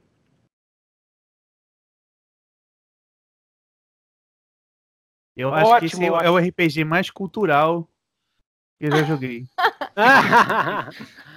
Legal. E aí, agora, Yuka, você Oi. atingiu a, a maioridade, você ganhou a nomeação. Como chamam os seus irmãos, irmãos gêmeos? Os, os irmãos, né? Os é. dois irmãos. Os dois é irmãos. Então, é. Um chama. Hum, tá acabando aqui. A menina chama Jade. E o outro. É, né? Aqui escolheu ser fêmea, pelo menos no momento ela é fêmea, Jade. Como é? é então é. Não, não é. A Olha, menina, tô falando menina, mas eu, eu tenho que é acostumar. É. E o e outro irmão. A Jade é guerreira. A Jade é guerreira. O irmão é, o irmão é um ator. Um ator. Tem, tem teatro lá? Tem opções tem. culturais? Tem. Ah, então tá acabando aqui os nomes. Vou começar a inventar um. Mandacaru. Mandacari. Isso. Uh... Pode continuar que eu vou achar o nome dele. Não, porque aí, porque agora eu quero saber como é que você virou caçador de recompensas e conheceu o Arabi e o Farir, lá em Alcadesh. Como é que você foi parar em Alcadesh? Ah, e você teve o treinamento, né? Você treinou para ser druida, né? É. Nossa. É muita coisa. Druida do deserto. Uhum. Que esse era um dos problemas que a gente tinha com ela, né? Porque ela queria se apegar a todos os animais que ela via, ela tinha uma ligação com os locais, e a gente Isso. não conseguia ensinar ela que o nosso povo tinha uma cultura nômade. Por isso a gente achou melhor devolvê-la. Porque os caras são mais, mais fixos, né? Na Terra? São mais fixos. Eles, mais eles vivem lá na Chapada. A Chapada do Verde Seco é a região deles. Eles não, não são nômades, não. Porque lá tem o espinhaço, que é uma grande floresta de cactos, assim, que é difícil que o humano entra lá, sai tudo cortado, assim. É, tem lá tem o cactus, tem o cactus ferro, que é muito duro. E ela treinou para ser druida do deserto. Um, então, é, deixa eu falar mais umas coisas assim para ver se dá para aproveitar. Então, a mãe, na verdade, a mãe adotiva, que é a Loé, hum. ela morreu, talvez nessa grande guerra, dá tempo dela morrer lá? Tem, dá. Ela era dá. guerreira também. Isso. E o, o pai, né, era dru, é druida. É, na verdade, ser. ela morreu, é morrer, ela, ela morreu há quanto tempo antes do presente? É quando, um, quando a Yuka já tinha 20 anos. 20 anos, então há 8 anos, né? Morreu é, nas consequências da Grande Guerra, porque a Grande Guerra acabou, mas ficou um monte de, de, de tropas de possuídos vagando pelo deserto. É. Essas. Porta por possuídos que tentaram invadir o, o verde seco. Ótimo, morreu nas consequências, foi morto por possuídos que tentaram invadir o, o a, a, a Aloé, né? Uhum. Isso. Adoro o seu pai, seu pai era druida. O seu pai é. é um druida. E ele te iniciou. Ótimo. Druida Saguaru. Aprendeu com o pai. Então o pai continua vivo. É, continua. O pai é o seu tipo, o seu mentor, tá? Aham. Uhum. Rapaz, toda vez que alguém fala em Legião, continua vivo, eu só espero assim, por enquanto. É. é o, Não é por seguinte, muito tempo. É. Você é um druida dos cactos. Onde tem cacto, você pode comunicar com outros druidas. Então você conversa em qualquer lugar. E no deserto escuro tem cactos para todo lugar. Você pode entrar no cactus, se tendo um cactus, você pode entrar em contato com seu pai. Entendeu? Uhum. Você faz o desenho do rosto dele no cactus, aí o, o rosto começa a falar, você, aí você, você vê o seu pai, seu pai se vê, essas coisas. Né? Hum, tá. Monica. O que, que é mamangava, tá, gente? Mamangava. Ou é o nome do seu irmão? É, vai ser, porque tá. Ah, na verdade, mamangava é, a, é o que poliniza. É um bichinho, não sei se é borboleta ou besouro, o que, que é. Mangangá. Mangangá é o besouro que poliniza. Então, mangangá é o seguinte: é, gan, gangá. O, o mangangá, você precisa do mangangá, é, os cactares precisam do mangangá para procriar. É. Então, é. junta dois cactares mais o mangangá, o mangangá passa de um lado para o outro, né? Eles, eles se beijam tudo, o mangangá passa para um lado para o outro e aí Isso. procria. Isso né? mesmo, é um besourinho. Inclusive, o mangangá é o seu companion, pode ser o seu companion. Ah, tá. Ele é grandão, ele é o tamanho do. Ele é gigante, assim, é o tamanho do, de um gato. É um besouro gigante. Tá. Caatinga. É o sei e o mangangá.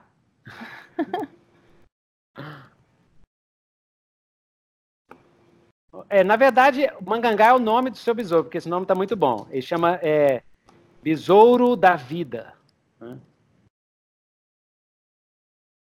Da vida. Ok. E aí, como é que você, você virou aventureira? Foi lá e, e conheceu o Fahir e o, e o Arabi? Não, o Arabi já me conhecia, né? Que ele adotou por seis, uhum. meses, é. seis anos. Mas quando que seis você anos. reencontrou com o Arabi? Ah, eu quis conhecer as minhas, de onde eu vim. Eu quis saber de onde eu vim. Eu quis. Porque depois que o Arabi me levou lá, deixou com a família, uhum. não teve mais contato. Isso. Não teve mais contato. Então é dos 6 aos 28 anos, né? Hum? Isso. Aí a gente encontrou de novo. É... Pois é, aí eu. Porque aos... Na verdade, você, encontrou com o Arabi aos 25 anos. Já estão três anos que já, vocês já estão na relação. Ah, tá. De caçador.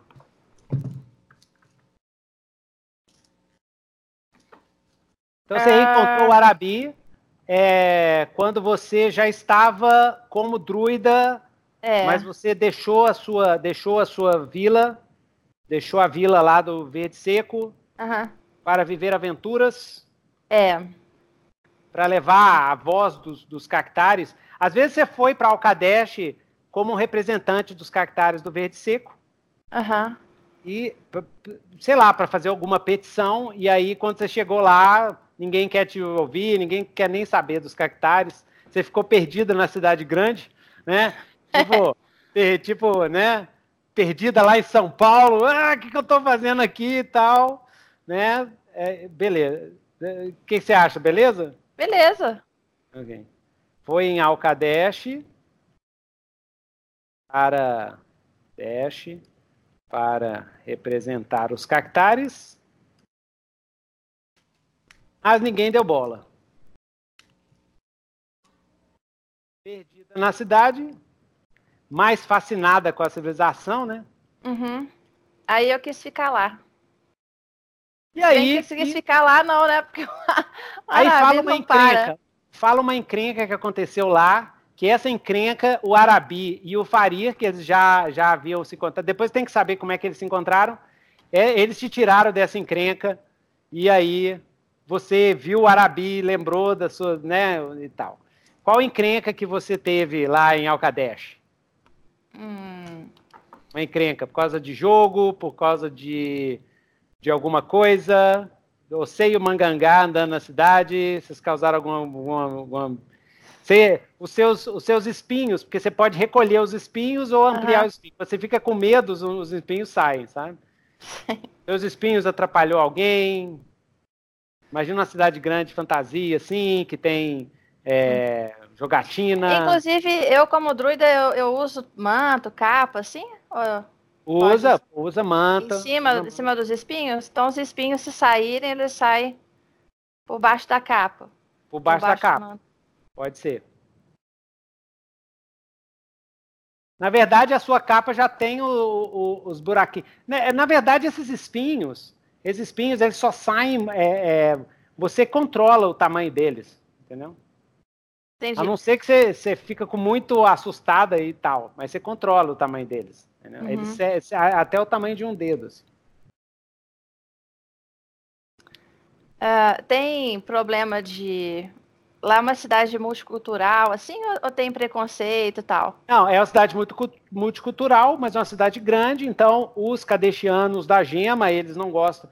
Quer dizer, tem, tem grupos mais é, puristas, tem, eles são uma cidade de mercadores, então a grande maioria é muito, é muito aberta à diferença. Porém, ah. a cidade está tendo uma grande migração de coronianos, pessoal lá de Edeucoron, que são os ruivos, assim, que é o pessoal do Império Hécato, os ruivos e os, e os anões das sombras. E esses, eles, eles se acham que eles são os melhores de todos, e eles não gostam muito de, de outras raças, né? Uhum. É, os reverendos vinditos meio que olha com você assim, é, meio torto, olha meio torto principalmente por você ser druida, então, que é um paganismo. Então eles, uhum. não, eles não gostam, eles não fazem Nada, porque existe uma lei na cidade que os povos dos desertos são respeitados, porque o, o Império Catiano está querendo converter os povos do deserto, então eles estão evitando conflitos. Hum, então, tá. por isso é que você não sofre problemas com a Inquisição. Mas o pessoal meio que olha assim. E de vez em quando você passa de um grupo de bêbados, pode ser uns coronianos ou cadechianos, fala assim: sai daqui! É, coisa planta! O que, que é isso? é, que absurdo, essa cidade tá acabando tal. Volta pro deserto. Volta pro deserto. Não basta essas porqueiras de meio elfo aparecendo aqui, agora tá vindo essas coisas bizarras assim, tal. E você também é amante da natureza, amante dos animais. Lá tem jogatina, tem rinha de galo. É, eu é, acho que é mais por aí. Acho que o problema aconteceu mais alguém tentou enganar, né? Porque eu vim da, lá da roça e eh, os, os alguém tentou algum... alguém tentou roubar o é. mangangá para uma briga de, de criaturas do deserto, que é tipo rinha de galo. Eles, eles, pegaram o mangangá e saíram correndo com ele, né? Para botar nas, nas brigas ilegais, nas arenas.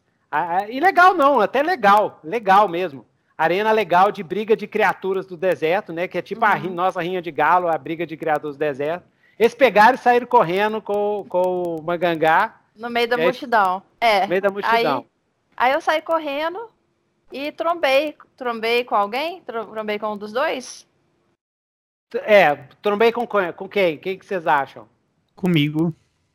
Ah. E eu reconheci porque era primavera. Aí tinha uma hum. florzinha assim, amarela. Saindo. florzinha amarela. Uhum. Aí, desse, dessa trombada, eu achei estranho, olhei rapidamente. E, curiosamente, a minha, a minha mente veio o nome, né? Yuka. Aí chamei por ela. E ela respondeu, né? Uhum. Aí vocês se, se encontraram. A Yuka, você pediu para ele ajudar aqui o, o, né, deu, você ficou surpresa e tudo, pediu para ajudar. Uhum. E aí você ajudou ele? Você ajudou a, a, a recuperar o. O mangangá? O mangangá. Uhum. Isso. Parabéns. Beleza. Quando vocês dois se encontraram, vocês já conheciam o, o Farir? Eu não. Mas o Farir não, ele tava comigo já. Ah, o Sim. já estava com você. Foi. E aí, Porque Farir, fui, você. Ah. Eu fui mantendo contato com a mãe dele, né? durante é, esse período, a pedido do meu irmão, antes dele sumir. E depois que ele sumiu, eu me senti ainda mais responsável. E já tem uns 15 anos que ele sumiu. E para poder me aproximar mais do Fari, é, eu roubei. Ele tinha uma coisa que ele gostava muito, aí eu não sei o que é. Ele vai ter que me dizer. Hum. E eu roubei isso dele. E então ele encontrou com o Arabi e o Farinha Aquadesh, e aí vocês três salvaram o Mangangá do circuito de briga ilegal, né? Circuito Isso. de briga de criaturas, de bichos do deserto, de bichos. Circuito de briga. Rinha. Rinha de criaturas do deserto. Gente, eu, eu adoro esse sistema de jogo Cara, eu jamais imaginar um negócio desse. Ah, e tem outra coisa, hein? Eu aviso pra vocês. Tudo que a gente tá jogando aqui vai entrar nos livros pra frente, tá? Eu tô usando essas, essas para ter ideia. Vai entrar nos romances pra frente, viu? Então é não assusta depois que aparecer um personagem lá. Eu vou mudar nome, claro, para não ser processado, mas se aparecer um personagem que é igualzinho, se vocês deixarem, eu uso o nome igualzinho. Porque esse circuito de criaturas de rinha do deserto é fantástico. Eu nunca li em lugar nenhum. Mas demais. Então vamos lá. Nilton, o nome da irmã da Yuka, eu te falei, né? Como é que chama a irmã? Ah, tá aqui. Tá aqui no. Tá aqui.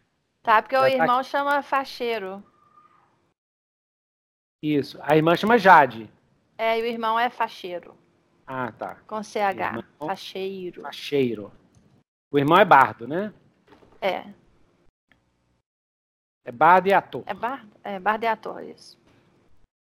É bardo porque vou botar esse para aparecer também, né? Então eles viraram aventureiro também. Então, é isso aí. É.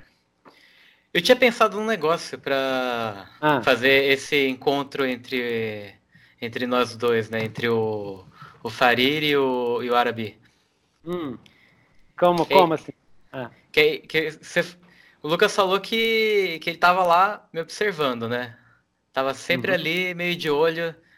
Aí eu tava pensando assim, talvez uma hora eu tenha virado um merdeiro demais, fazendo muita besteira, muita cagada, e resolveu, não, vou ter que intervir e dar ensinar umas coisas pra esse moleque. Ah, entendi. Então. Pronto, é... aí se encaixa com o que eu tava falando, que vocês é. acho que não ouviram. É, pra, quando eu percebi isso acontecendo, eu roubei algo dele e me dispus a ajudá-lo a encontrar. E ele não sabe disso. Agora, o que foi que eu roubei dele? Aí eu ah. jogo na tua mão, Guilherme. É, mas a gente, você não me devolveu ainda, então? Não, a gente encontrou já. Ah, mas era algo que era muito importante para você e você, eu roubei de você e lhe ajudei porque eu mantinha contato com sua mãe. Então, quando você percebeu que tinha sido roubado, eu estava lá e me dispus a lhe ajudar, como uma espécie de tio distante, assim, algo mais próximo de um parente que você tinha era eu, já que sua mãe não podia entrar nessa brincadeira. Né, nessa época que você foi roubado de alguma coisa importante, você já estava já estava vendendo. Eu tô, eu tô imaginando assim. A sua mãe era um mercador de especiarias. Você acompanhava ela nas, nas caravanas. Ela vendia, ela saía em caravana pelo deserto, pelo, pelo céu enevoado. E aí você vendia, com, você ia com ela ou você vendia drogas de prazer e combate dentro de Alcadesh, no submundo. Eu você viajava com a sua mãe e ficava lá. Ah. Eu pensei em, tipo, ficava mais em Alcadesh mesmo. Então mais urbano, né? Uhum. É. Então você vendia, você vendia no mercado negro, vendia é, drogas de prazer e combate no preço abaixo das lojas oficiais, assim. Que nem uhum. aquele pessoal que vende cigarro lá na, tipo nas rodoviárias e tal. Você fazia, você mexia com isso, tipo, tirava por fora, assim? É, eu, te, eu fazia isso por fora, só que de vez em quando uma loja ou outra é, descobria, mandava um, um leão de chácara lá me bater, os caras me levavam num beco, me enchia de porrada. Aí eu comecei a querer brigar também, até que chegou um ponto que eu falei assim, não, eu vou fazer mais dinheiro brigando do que vendendo, vendendo essas paradas. Aí, ok. Então você entrou em alguma gangue. Qual gangue que você entrou? Então. Você já Aí... assistiu Peak Blinders? Então aqui tá virando Peak Blinders. Você ah. entrou numa gangue, porque para você ganhar dinheiro, você entrou numa gangue. Você entrou como músculo numa gangue? É, eu entrei, eu entrei como. É, eu entrei é numa músculo gangue. Assim, pra... Músculo não é. é. Músculo é o cara uh -huh. que. Que briga, né? É. É, eu entrei. Que, que entrei briga que gangue. malandro também, né? É o malandro, né? Aí, é, pode ser a gangue do, do punho rachado. Você quer, pode ser uma gangue assim de meio elfo ou então uma gangue de. De, desajustado aí, de. de desajustado, é, tem... só. Ah. Só escória, né? Só é meio elfo. Como é que chama? Como é que chama a gangue? Punho rachado. Punho rachado. É porque aí para entrar na gangue você tinha que vencer uma briga no soco com algum outro membro. Ah, ok. Então me fala quem que é o líder, o líder da gangue. Você ainda pertence a essa gangue ou você saiu da gangue? Não, aí depois eu saí. Isso foi. Mas quem que é o líder? Mas o líder continua, né? Você, você tem algum relacionamento com ele. Como é que ele chama? Cara, o e líder... o que, que, ele é? Ele é meio elfo também? Ele é de outra raça? Ele é humano? O líder, ele pode ser um cara chamado de. de Groucho. E ele é um cara meio bizarro, assim, com aparência de sapo. Ele pode ser meio um, um mutante, assim. Então, não, ele, ele é. Então ele é um meio troglodita. Um meio troglodita. Porque isso tem outro lance de Legião. A deusa, depois que ela criou a Legião para sacanear o deus da destruição, o Zot, que é o inimigo dela, ela, ela, ela abençoou todo o planeta, todo o mundo de, de, de, de Rhiannon com o dom da miscigenação universal. Então, tudo transa com todo mundo e tudo pode gerar híbrido. Entendeu? É miscigenação. Porque a ideia dela é o seguinte: quanto mais miscigenado, menos força o, o Zote tem sobre as crias dele. Entendeu? Então, quando mais miscigenado, mais misturado fica, melhor para ela. Aquelas as forças da vida. As forças da vida é o seguinte: vamos procriar, galera. Então, esse é o mandato da Deus. Vamos procriar, galera, né? Um cenário bem brasileiro. E aí, tudo misturado. Então, ele é um meio troglodita. Ele é meio humano e tem traços de troglodita. O rosto é meio de sapo, assim, o olho é meio de sapo, a pele é bem verrugosa. eu, posso dar, assim. eu posso dar o nome dele? Pode ser. Pode, pode. Na, na gangue dos punhos rachados, você sobe de patente quando você começa a perder os dentes. E ele se chama Banguela. Ele não tem nenhum dente. Grosso Banguela. É, é, é grosso. É, é o apelido dele. É. O Banguela. O Banguela. É. Conhecido, conhecido por ter o soco mais forte do submundo. Na verdade, e a boca ele mais não é banguela. Dente. Na verdade, é. você perde os dentes e troca por dente de prata, tá? Porque ah. é, em Legião, ouro, ouro não é, não tem muito valor. Ouro, é porque tem muito pouco, não tem muito valor, tem valor só para o pessoal lá de Androlier, por causa dos esquemas religiosos lá. Mas então é prata, o esquema aqui é prata, grana é prata, tudo é prata. E tu, você faz, eu vou ganhar 10 prata, 5 prata, 15 prata. Então, dente de prata é tipo dente de ouro, né? Um dente de prata. Então, quanto mais. É, quanto menos dente, quanto mais dente de prata, mais alto na, na do punho rachado. Inclusive, esses dentes, muitos deles eram estavam na boca de outras pessoas, que ele ah, tirou no soco. Então é, é, tudo é tudo irregular, irregular a, a dentição dele. É. Dentes de prata mais alto na gangue. Você saiu da gangue há quanto tempo antes do presente? Só para eu saber. É, deixa eu ver. Hum, quando que é? Peraí, a gente se encontrou, eu e Arabi. 112. Isso. A gente, eu já, eu ainda tava na gangue. Aí foi por hum. causa dele que eu saí. 1112. Anos da, anos da deusa. Uhum. Você já tá com, você já tá com o Ara, Arabi é, como caçador de recompensa já tem uns três anos. Assim, a ideia seria que já tem três anos. Uhum. Então, antes de três anos foi 1109 e mas você ficou com Arabi uns cinco anos antes. Então foi 1107 que eu saí. 1107.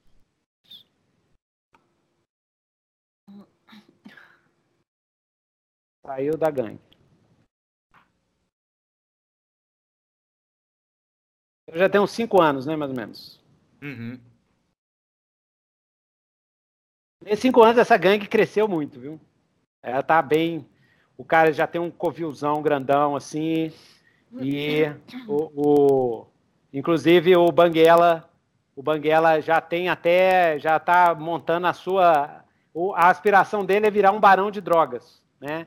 Então ele já também já tem as suas vendinhas, já, já tem, já tem o, uns esquemas assim. É, e já atrai a atenção das autoridades. É virar um barão de drogas. Beleza? Já tem, tenho... já tem vários. Hum. É, eu, eu saí, mas eu tenho um bom relacionamento lá. assim sei. Tá jóia. Então, hum. é, eu já vou botar aqui, ó, relacionamento relacionamentos. Então, esse aqui é Banguela. Então, vou botar. Tem muito tempo que você não vê ele ou não? Mais ou menos? Ah, desde que eu me juntei com a Arabi. É, só uns. Última vez que eu encontrei, eu já estava com a Arabi, mas já faz dois anos. Tá, então vou deixar mais um, tá? O relacionamento é o seguinte: se terminar a sessão e você não dá em contato, você, o relacionamento vai sempre cair no menos um. Uhum. Se você não tem contato com ele, ele para no um, porque você conhece. Entendeu? Mas durante Beleza. a sessão, se você entrou em contato e tal, aí ele vai subindo até três. E aí depois tem umas coisinhas, por exemplo, se você quiser um favor, você pode tirar um desses pontos para poder pedir um favor para o cara. Ou se o cara é, fizer um favor para você, você tem que anotar, ó, tô com uma dívida com o cara, entendeu?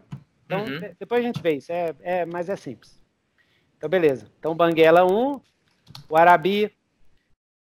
Então, Arabi, é, é, então aí você encontrou com, com, com, com o, o Farir, vocês dois já começaram a. E aí vocês dois. Vocês esperaram conhecer a Yuka para poder virar caçador de recompensa ou não? Não, ou já eu ajudei de... ele a sair do, dos punhos rachados, porque uhum. era uma vida muito mais difícil e transformei ele num caçador de recompensas. Eu seduzi ele. Com promessas uhum. de ouro e. Ouro prata, não, prata. Prata, né? prata? De prata. Na verdade, foi quando ele ganhou o primeiro dente de prata dele. Beleza. Ele havia roubado de outra pessoa e ia fazer um implante. eu fui lá, convenci ele, roubei o dente e mostrei Boa. a ele que o caminho do, do caçador de recompensa era mais. Era menos doloroso. Que o implante realmente era algo bem tenso. Era melhor. E, então, é, antes, antes de vocês encontrarem com a Yuka, vocês fizeram uma missão lá do Sindicato dos Mercadores. Vocês pegaram a missão lá e fizeram a missão. Como é que foi essa missão? O que, que foi? Missões. Missões. Podem ser escolta, é, pegar algo, roubado de alguém e por um cliente, caçar monstro, uma vila, uma comunidade está sofrendo com um monstro, é, e ou, ou missões assim, o pessoal coloca, olha, tal tipo de monstro está aparecendo em, em, certa região e a gente paga tanto por três chifres desse chifre, porque os monstros em legião você pode usar para fazer item mágico. Então eles valem muita grana. Né? Ah, tem a, a chaga negra do, do olho do deserto lá. O pessoal tá falando que tá saindo um, uns horrores bem, bem poderosos lá. Quem quiser ir lá e, e pegar, eu pago tanto por um, um tentáculo desse horror lá. Então, esse, tem vários tipos de missões, né? Pode ser escolta, pode ser é, missão de, de é, segurança, é, missão temporária em legião né? Tem alguma legião pode estar tá pedindo, ah, a gente precisa de guerreiros, que a gente vai fazer um ataque e tal, e a gente vai dividir o botim com quem quiser participar com a gente, né? Então eles contratam mercenários para fazer uma uma missão ou participar de uma guerra curta e tal. Então, qual missão que vocês fizeram e se vocês foram bem-sucedidos ou não? E antes de encontrar com a Yuka. A missão era simples para mim, né? Era um, uhum. um, assalto, um roubo. E eu já tinha a missão, mas não disse nada. Mas um cliente, foi um cliente que contratou vocês para assaltar e para roubar. Então, que cliente então, que foi, o que, que era para roubar e o quanto que ele ia pagar? Eu só precisava de alguém para me ajudar caso algo desse errado. E apostei nas minhas habilidades. Então, era um cliente é, até um, mercador, um, pouco conhecido. Ele era um barão que já tinha sido sacerdote Ele foi expulso porque se tornou ganancioso demais. E a gente foi roubar dele um. É, mas quem te contratou foi o, foi o, foi esse reverendo? Foi esse sacerdote? Foi esse reverendo? Não, ele foi, ele foi a vítima. Então quem que contratou? Foi a mulher dele, por exemplo? Entendeu? P pode ter sido. Esse barão ele foi sacerdote, né? Isso. E pode ser que ele tivesse uma relíquia da igreja que a igreja queria de volta. E a gente foi. Um barão de quê? Era... Quando fala barão, demais. é comércio, é como se fosse comerciante. Então pode ser um barão de comida, um barão de drogas, um barão de escravo, um barão de gladiadores, um barão minerador de minérios, um barão da moeda, um barão de armas, por exemplo. É barão Barão, assim, não é um mercador. Barão é um cara que tem um monte de mercador que trabalha para ele. Barão é um cara muito gru, muito rico, assim. Esse e aí um era nobre. o Barão dos Insetos. Que ele comercializava insetos. insetos. É. insetos. Insetos de. Insetos comestíveis, é. Ah, insetos comestíveis. Beleza. Que foi uma iguaria que se tornou popular por conta da guerra, né? Ah. Boa. Legal mesmo. Legal. E esse, esse barão, né? É... Vou botar. Ele gourmetizou os insetos e fez dinheiro com isso. E aí, mas aí vocês foram assaltar ele. Vocês foram assaltar esse isso. barão. E é, quem que contratou vocês? Foi o mordomo dele, sei lá, alguém contratou para assaltar, porque vocês são caçadores de recompensas, né? Aí a gente poderia ter roubado uma receita, então a receita secreta ali que o concorrente queria. Um, um outro barão, né? Um outro barão, é. né? Um barão dos um barão dos pães, né? Ele estava preocupado. né? Que ele, ele queria é... fazer o um, um, um, sanduíche gourmet, né? Ele é, queria fazer e... hambúrguer de escorpião açucarado. hambúrguer de minhoca.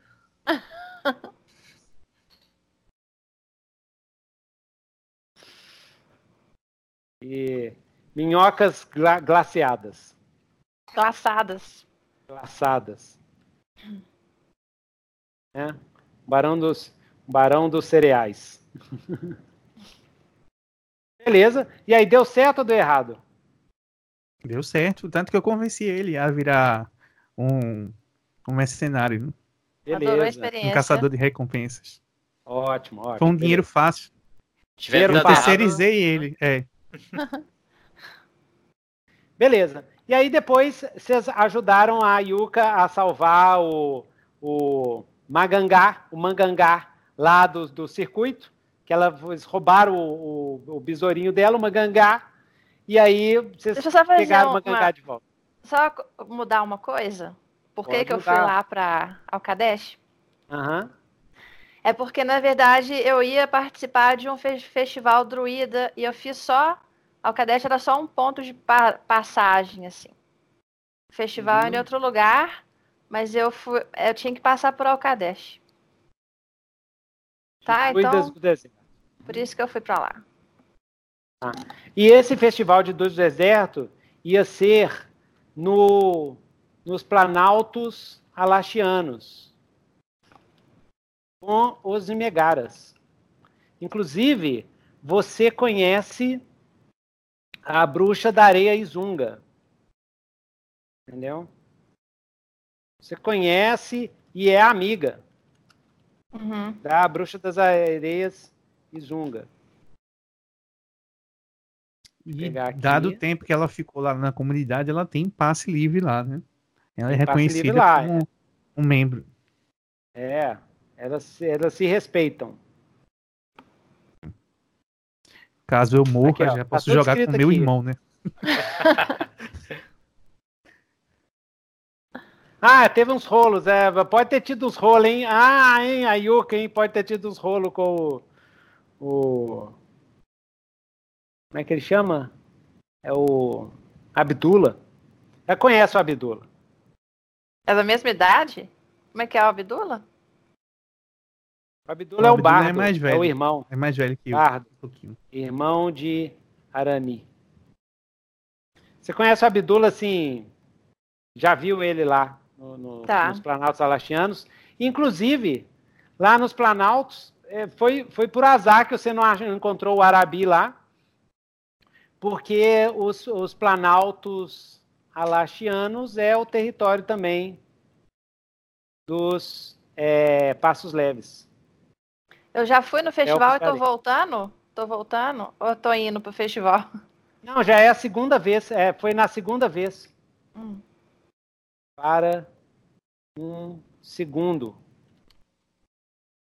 Já tinha ido lá antes. Você já tá. foi antes. É um, um a cada a cada três é, um a cada três primaveras.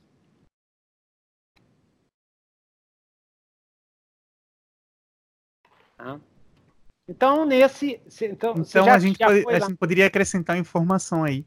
No ah. primeiro que ela foi, foi quando ela foi ordenada druida. Uhum. Boa. O primeiro festival dos druidas do deserto no Planalto Alachiano. Yuka foi ordenada pela bruxa é, Izunga e pelo seu pai adotivo, né? Saguaro. Saguaro. Saguaro. E ah. ela tinha que voltar nesse de todo jeito, porque ela já ia ter um papel de maior destaque. Né? Isso, é isso. Esse era é no esse era o solstício de verão? solstício de verão. Ah, exatamente. Um a cada três solstícios de verão. Beleza? Nó. tá cheio de detalhes já. Nós estamos fazendo um filme aqui, né? e aí? Hoje a gente exagerou um pouco, mas tá bom, é. tá bom. Vamos lá. E aí, nossa senhora. E aí, mas aí, por que você ficou em Alcadesh? Você não foi no festival? Não, eu, eu tava indo. É porque é no caminho, Alcadesh é no caminho. E aí, por que você ficou em Alcadesh? Não, não fiquei, eu fui roubado. Me roubaram lá. Eu tava ah, te roubaram? Lá. É, eu fui com a minha. Eu fui com a minha harpa, porque eu toco harpa. E fui com. Tem um cajado também, clássico e tal. E aí aconteceu isso dessa vez. Das outras vezes não aconteceu isso. Sempre isso. passei numa boa ali pro Alcadesh. Dessa então, vez depois... roubaram Jaguar. Então depois que você foi roubada, né? Depois que, depois que o Arabi e o Farir salvou o Magangá, o Mangangá, e aí você foi no festival e depois voltou, como é que você decidiu ficar com eles? Depois que você reencontrou o Arabi. Você eu fui no festival e voltei. Deixa eu ver quanto tempo dura o festival. Quanto tempo dura o festival? Dez dias. Sete dias. É Sete dias. Mas e por que, que você voltou, então, para ver o Arabi? Para entrar na companhia de, de caçadores de recompensa deles? É, eu tive que ir no festival, eu não fiquei direto, porque é, era ia acontecer um outro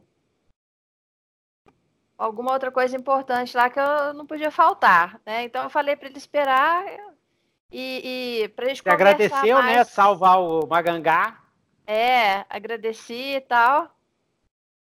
É, e pra, pra conver... porque eu não podia ficar muito tempo lá, tava bem de passagem mesmo. Aí na volta a gente conversou mais. Aí eu fiquei mais uns dias lá. E a cadeia, eu não sei se ele já estava preparando fazer assim.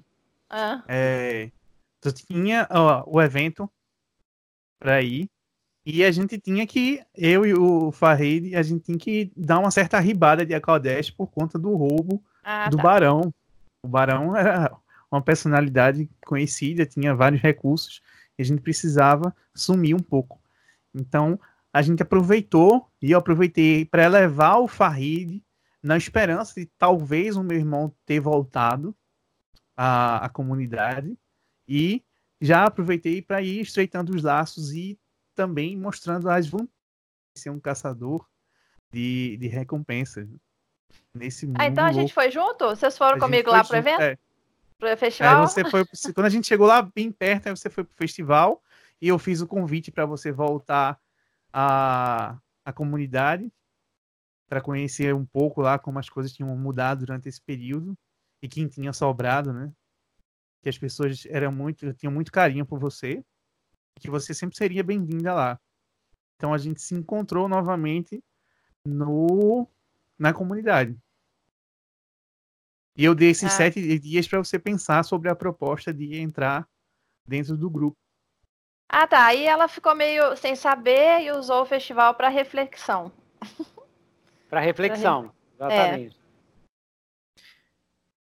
Pode ser que nesse festival você tenha tido uma revelação, assim, algo mais místico, assim, druídico. É. E que o teu caminho não era ali no, com o seu povo, o teu caminho era, era viajando para outros lugares. Aí você acha, ah, esse é o sinal para eu aceitar a proposta. É isso aí. Beleza. Lá no festival você viu que que é, é...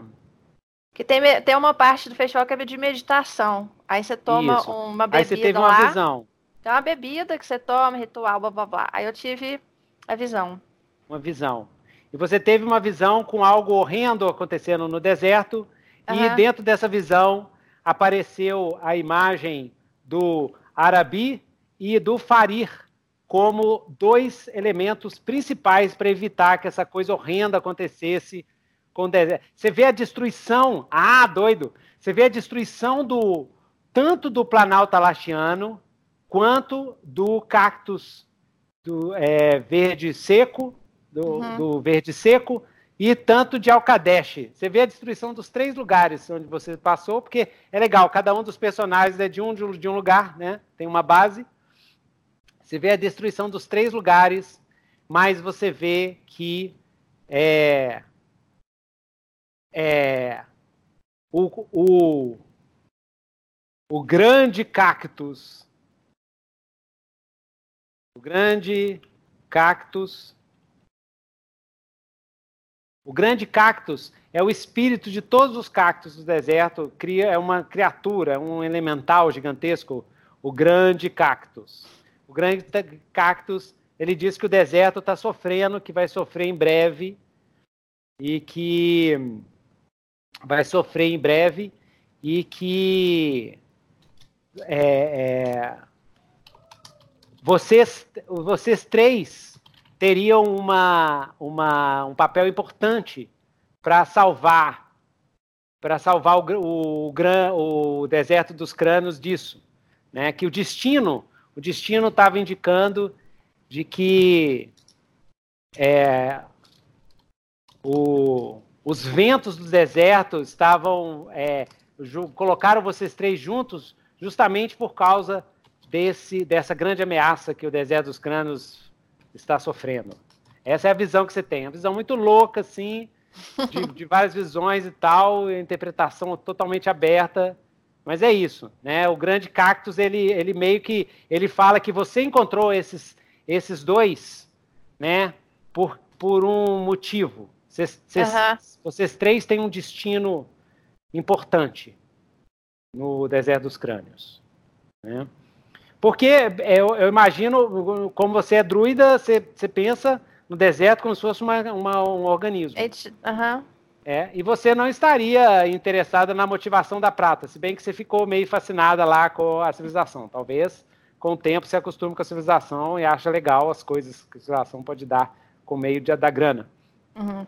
Mas o grande, o grande cactus diz que o destino colocou esses dois no seu caminho e que vocês têm uma, uma missão importante para a sobrevivência do deserto, do, do, do, do deserto. E você tem essa visão do, dos planaltos alachianos sendo destruídos. Ah, e a visão é a seguinte, com os alachianos, você vê, você tem uma visão com, com uma matilha, com uma visão com é, gafanhotos, gafanhotos vermelhos do deserto dos crânios entrando e devorando tudo. Eles uhum. entram e devoram tudo, todas as pessoas, todos os cactos. Ah, doido, porque eles comem cactos, né? Todos os cactos, tudo, não deixando nada. Você vê isso acontecendo com o Planalto, você vê isso acontecendo com o Verde Seco e você vê isso acontecendo com o Alcadesh. Entendeu?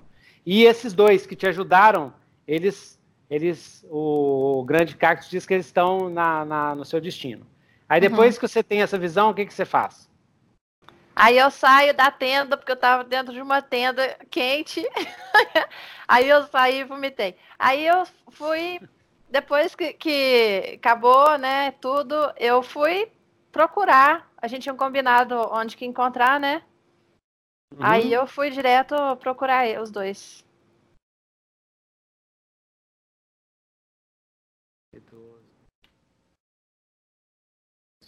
Alastianos. Beleza, beleza. E aí, cê, aí você é, descobre os dois Aí cês, vocês falam sobre o grupo de caçadores de recompensa? Do grupo de vocês? A gente já, já veio conversando sobre isso, né? E ela ficou de pensar é, na proposta enquanto estava no, no evento. É, foi ah. esse que, isso que eu estava meditando e apareceu. E esse grupo de vocês tem nome?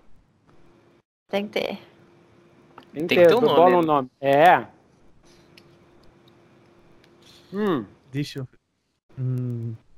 Ó, tem, tem vários. Tem o, o, um dos grupos mais famosos de Alcadesh é os Cascas Grossas. Eba! Olo! Olo! Olo é sempre bom.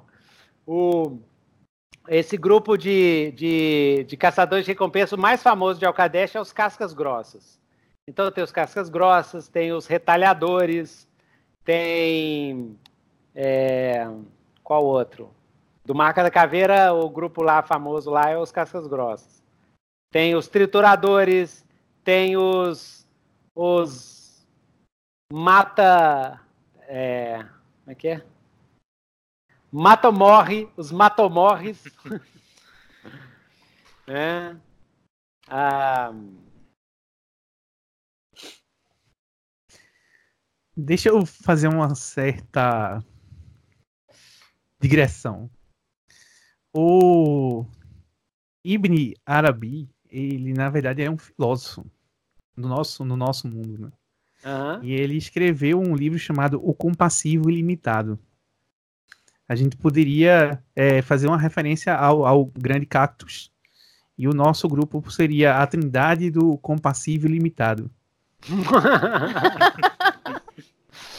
Bem, a trindade do compassivo limitado, na comunidade de, de caçadores de recompensa de Alcadesh, vocês vão ser bulliados até dizer chega, porque a, o, nome, o nome dos caras lá é tudo assim, os fura-olho, os pica-fumo, os corta-navalha. Mas a ideia desse nome... De compassivo. Qual é o contrário de compassivo?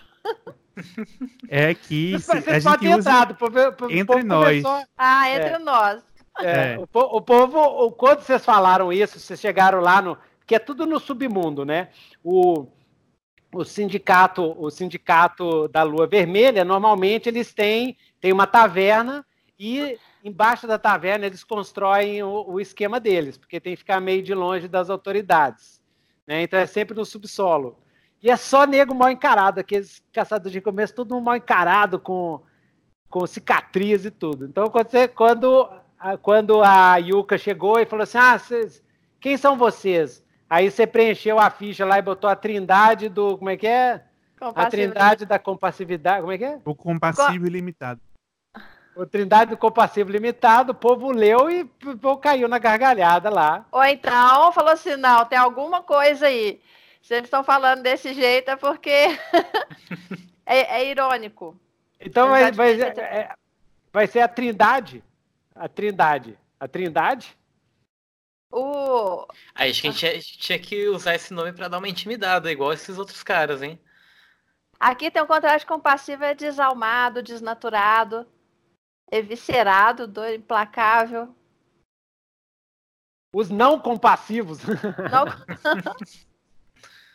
a gente poderia ter inscrito o, o grupo como TCI. e a gente dá um, um nome a isso aí. T TCI. É. A trindade é, do coração TCE. irascível. Do coração é... irascível, hein?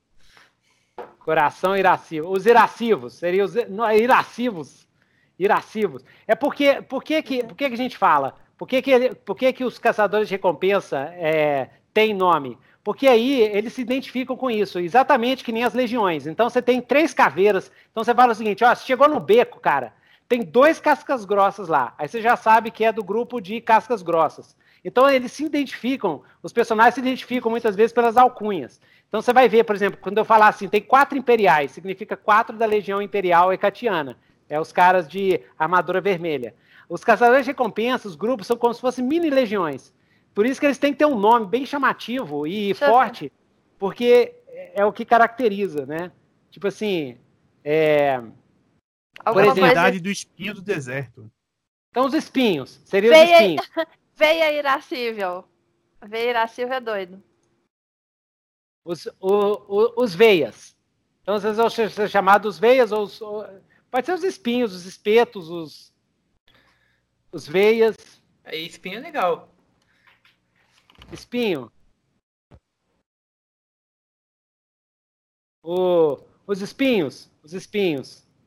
Porque vocês podem contratar, quando vocês saem em missão, vocês podem contratar outros também. Você pode, porque é que nem os followers do Dungeon World, vocês podem contratar e podem ter outro, inclusive.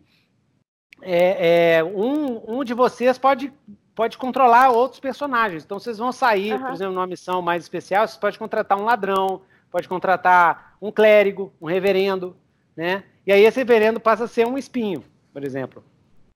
Né? Espinho irascível. Espinho irascível. Espinhos. O nome é o seguinte: o nome completo é a Trindade Compassiva dos Espinhos Irascíveis, mais conhecidos como os espinhos. Né? Então, jóia. Que aí, aí todo mundo. Tem mais alguma coisa? Do, do, do, a gente deixa. É ilimitado. Não, é o IB era limitado. É limitado ilimitado. ilimitado. É. é com I ou sem I? Com I, é ilimitado. Ilimitado. Então, a Companhia Trindade Compassível Limitada dos Espinhos Irascíveis. Irascíveis. Ou seja, é bem democrática, né? Todo mundo participou no nome. Né? Porque isso reflete a perspectiva que a gente tem de pessoas do deserto a gente tem uma identidade para fora, né, que é os espinhos é. irascíveis, e uma identidade interna, que reflete a preservação do nosso meio de vida. É. Aí fica, né, a, a, a companhia a companhia do espinho, né? Fica doido. Se vocês forem abrir franquias. tem muita, tem muito grupo de caçador de recompensa que uma hora vira uma legião eles vão ficando tão grandes, né? Aí começa a ter 30, 40 membros, 50 membros, você, ah, vamos virar uma legião. Aí monta a legiãozinha. Vocês podem ter no, no futuro Legião do Espinho. Ixi! E eu acho que o Lucas. Ah, não. Eu achei que você tinha não, congelado. então, massa. Ótimo, ótimo. Ok. Então, acho que já tá. Mais alguma coisa? Não pergunta isso não, porque senão eu vou falar mais alguma coisa. Vou começar não, a ver. O que mais? O que mais que tem? Não? Pode... Não, não tô brincando. Ah, tá. Então, joia. É... Sobre os personagens, já montaram? Montaram as fichas, movimentos, Ixi, equipamentos, não. dúvidas? Eu fiz. Ah, eu, vou, eu vou pôr a, acaso aqui, as, isso aqui, tá? Força, destreza, não tenho noção do que, que eu preciso. Tá? Isso. Ah, Isso, então vamos ver. Agora é falir. Hã? Essas ah. bolinhas. Ah. Essas bolinhas aqui, ó. Fiz Ótimo. Tu sabe fazer ficha, Guilherme? Não, de Dungeon World pior que não, hein? Eu nem tenho a ficha aqui, tem que baixar. Ah, não tem naquele. Tem naquele material lá, né? É. É só é, é, para hoje, para hoje, eu, é só você me falar, só distribuir nos atributos o bônus, e aí a gente começa, vou começar uma cena, a gente já está encerrando essa sessão zero. A gente. É... Ah, então vou fazer o seguinte: ao invés de vocês montarem as fichas, deixa para montar para a próxima sessão. E aqui nós vamos, só para a gente terminar a sessão de hoje, nós vamos trabalhar as é, elaboração do cenário. A pergunta para criação do cenário. Então agora eu vou fazer algumas perguntas, tá? E a gente vai montar a primeira cena na próxima sessão, que vai ser a primeira sessão, já vai começar de cara no pau na primeira cena. Aí vocês já montam os personagens, já estão os personagens montados, tudo bonitinho, né? Isso aqui, pessoal que está assistindo aí, é o que a gente chama de sessão zero, tá? É uma sessão pré-sessão, pré-primeira sessão, que eu sempre recomendo fazer, que é muito mais gostoso. E aí, por exemplo, eu posso montar a próxima sessão já bem integrada com os personagens, com as motivações, com tudo que a gente sabe. Então, primeiro, como vocês é, se conheceram, a gente já, já fez as relações todas, todo mundo anota a relação com outro personagem, é só botar assim, relacionamento. É, eu, eu, vou, eu vou escrever aqui, é, eu vou escrever aqui, eu escrevo aqui. Então, ó, relacionamentos do, do Farir. Ele tem Banguela mais um, ele tem a mãe dele, que é a Fareda, Fareda mais um, é, o Arabi, Arabi, que já tá, já conhece tudo, já é amigo, mais dois, a, a Yuka, Yuka também, que já tem uma história e tudo, mais dois. Né? Deixa eu ver quem mais que tem mais algum relacionamento, depois a gente vê se a gente cria outros relacionamentos. Né?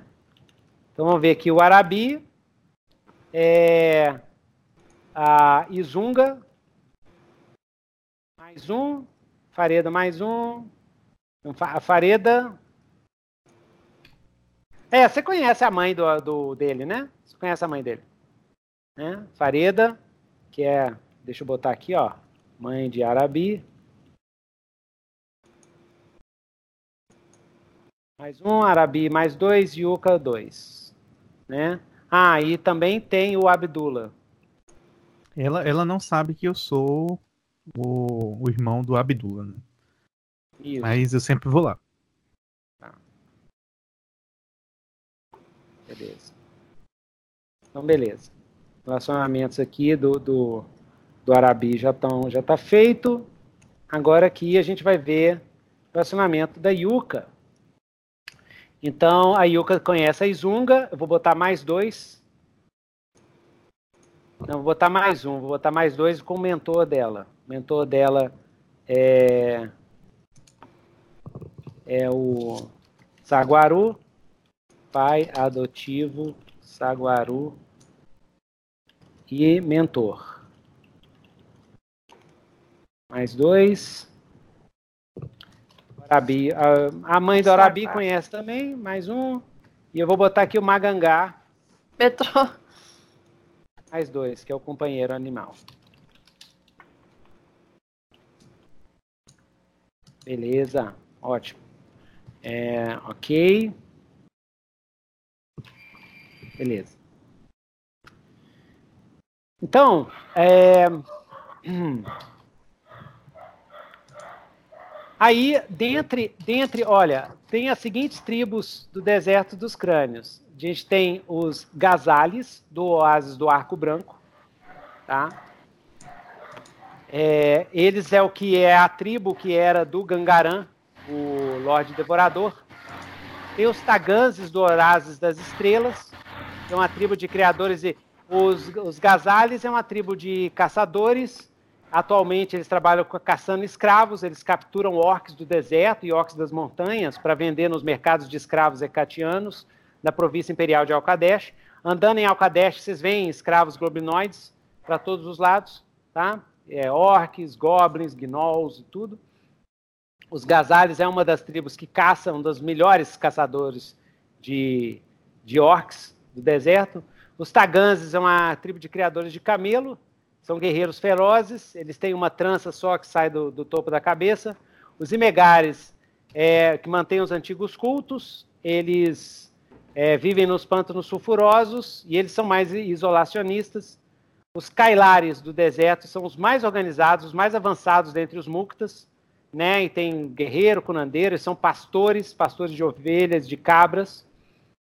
É, eles, eles são eles têm, praticamente, os oásis deles são cidades, né? Eles ficam mais distantes do, é, mais distantes de Alcadesh, mais no deserto profundo, mas eles, lá eles passam, todos esses oásis de Murtas, é, caravanas de mercadores pousam, são caravanserais também. Eles recebem gente de todo, todo lugar, o pessoal pousa, dorme lá, come, paga né, para isso e depois segue viagem.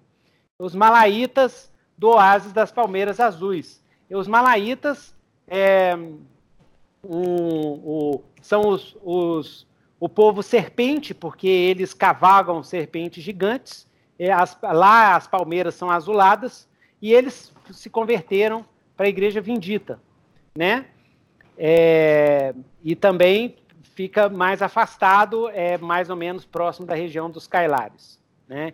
Então fala um desses dessas tribos que vocês conhecem.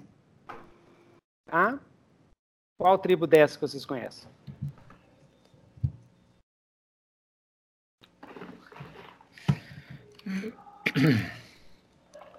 Pode sortear também, se quiser sortear. Quer sortear? São quantas? São um, dois, três, quatro, cinco. Rola um D5. Fala o número. É, fala o número. Qual número vocês querem? Ah, não, não. Três. Não. Rola, rola um D5. É. Não, é, rolou. Deu três? Deu três? Deu três? Não, eu, sou, eu falei o número que apareceu na minha cabeça. Três. Três? É, então deu em Megari. É em Megari. Então tá. Tá. Eu quatro. Então, Imegares. Porque os Imegares, o meu personagem já tem contato, né? Isso. E os Kailares.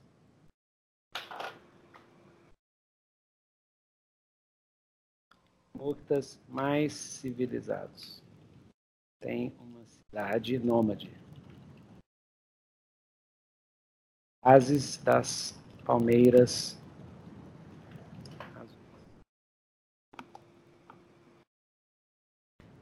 Beleza? Megares. Já conhece.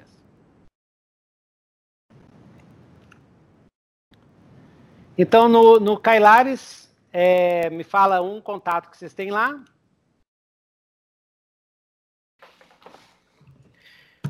Hum. Um personagem de lá, uma, alguém de lá.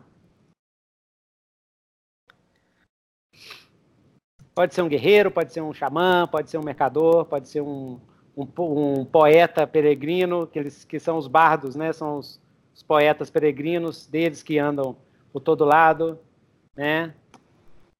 Nomes são nomes africanos, então pode ser Jafari, Califa, Asha, Imani, pode ser uma, uma personagem feminina, Dália, Isabes, Kuami, Zola, Isa, Omari. Era bom uma, uma, batedora, né? Uma batedora. Você tem muito bardo, muito guerreiro, druida.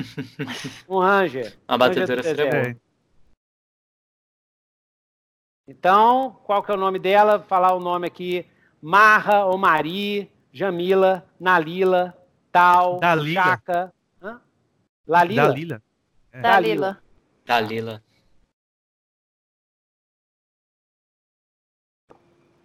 Ela anda com um laço na cintura e do laço tem um, um chumaço de cabelo assim trançado.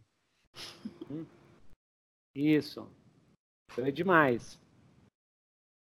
Cada casta é o seguinte: cada casta dos Kailares é identificada por escarificações de animais e símbolos em suas testas. Então lá os homens guerreiros são os leões. Eles são chamados de leões Kailares. Eles têm um desenho de um leão estilizado na testa. E as mulheres são as onças. Entendeu? As mulheres guerreiras são as onças. Então a Dalila é uma guerreira onça. Tá? Onça e Ranger do Deserto. Ela é guia, na verdade. É, Ranger do Deserto é tipo um guia. Hum. Ela trabalha com as caravanas e tal, e vocês conhecem ela. Tá? Ranger do Deserto entre os Kailares. Ótimo, isso já, já me ajuda lá. Deixa eu ver a outra pergunta. É, ok. Raças diferentes de humanos. Quem são os líderes? Que perigos vocês já ouviram falar do deserto dos crânios? Né? Vocês, já, vocês já pegaram missões de caçar monstros, né? Então, atualmente, você, é, vocês estão numa missão no deserto dos crânios, caçando um tipo específico de monstro. Tá? Vou, de, vou botar essa limitação para ajudar na criação. Limitação ajuda na criação. Então, vocês estão no deserto dos crânios, a primeira cena vai ser essa encrenca que vocês estão atrás de um monstro específico. Vocês pegaram uma missão de caçar monstro no deserto dos crânios. Tá? Então, que monstro que é, aonde vocês estão, se vocês estão em ruínas, se vocês estão nas montanhas, se vocês estão no oásis, se, se vocês estão com alguém. Se, ah, inclusive, já vou pegar aqui de cara aqui que a Dalila está com vocês. A Dalila levou vocês até esse lugar, que é um lugar difícil de chegar, né? Então, botar aqui, ó, a primeira cena. Então, a Dalila levou vocês, vocês até. Qual que é o nome desse lugar? Fala o nome de um, é, para facilitar, um coisa geográfica, algum objeto geográfico Adjetivo. e uma cor. Uma cor, é. É, fica super simples o o Monte Esbranquiçado. Monte Esbranquiçado. É, poderia ser um local onde alguma é tipo um cemitério de elefante assim que os elefantes vão para morrer, só que de alguma outra criatura do tá. deserto. Por isso que ele é branco. É um cemitério, é um cemitério de é um cemitério de é, eu não vou botar o Tunargar agora. O Tunargar é um, é um lagarto dragão. É, é, tipo Godzilla, entendeu? Mas não é o Godzilla, porque o Godzilla é dois pés, é de quatro patas, assim. Ele é gigantesco, ele tem. Ah, alguns chegam a quase 60 metros de tamanho. Mas é muito gigante. E eu não queria botar o Tunarga logo de cara, assim. Mas existem menargas selvagens que é esses lagartos búfalos, tem os domesticados e tem os selvagens. Então, um cemitério de menárgares. Tá? Que é como se fosse um, um elefante lagarto, vamos dizer assim. Na verdade, é mais um tipo um rinoceronte, ele é mais comprido, assim, mas o rosto é tipo de, de, de dinossauro, assim, bem de, de, de, lagartão mesmo, grandão, mas grandão como o hipopótamo. Então, cemitério de menárgares. A gente poderia estar tá caçando um, uma espécie de urubu gigante que é por lá. um urubu gigante no deserto de no cemitério de Menárgares. Então, é urubu gigante. O que que tem? Ele Deixa eu só ver aqui. Deixa eu pegar aqui. Ainda bem que eu não disse a primeira coisa que veio na minha cabeça. Qual foi? Qual foi? Agora não vai dizer mais não. Depois que a gente, eu já, se eu esqueço porque a gente tá caçando essa coisa, aí eu. Mas mantém, essa, mantém a sua ideia aí pra, pra próxima. Sei. Então, é um. É. Tunaga, Menarga. Uh, pitarga, um pitarga. Pterodargar. é um urubu, uma mistura de urubu gigante com dáctilo. É, é um urubu gigante escamoso. Reptiliano. Tá? Então vocês estão caçando um pterodarga. Exatamente. Por que, que parte do pterodarga é muito valiosa? Porque eles são raros de aparecer. Então. Pode ser, pode ser uma glândula. Uma glândula que emite o cheiro, que, que meio que atrai os animais quando estão no final da vida. E ele é usado em poções. Ah, ok. A poção faz o quê? Ah, essa poção aí. Pode ser, olha, para facilitar, droga de combate ou de prazer? É combate ou prazer? Esses são os dois tipos de droga básicos da religião. Você droga tem que entender que você entende de drugs. Drugs on the table. Droga de prazer é cocaína, heroína, de... crack. Não, pode ser uma, uma droga de prazer. Ah, ok. Então faz que é o leite de pterodarga. Faz o leite de. Não, é, tem que ter um nome. É o. É... Encanto de pterodarga. Não, não, é o nome de droga, é tipo assim, é um nome só, assim. É. Encanto, é. Encanto, isso. Da droga Poderia chamada. A, a, droga poderia se chamar ceifadora. É um veneno que mata lentamente. E faz com que as pessoas vaguem é, de forma errante. Dependendo da, da quantidade, acontece isso. Dependendo é, da dose. É, isso pode Porque ser um seguiria, colateral. É exatamente a efeito ideia de atrair esse, esses animais para o lugar da morte. Então a droga chama ceifadora, uma droga de prazer. Uhum.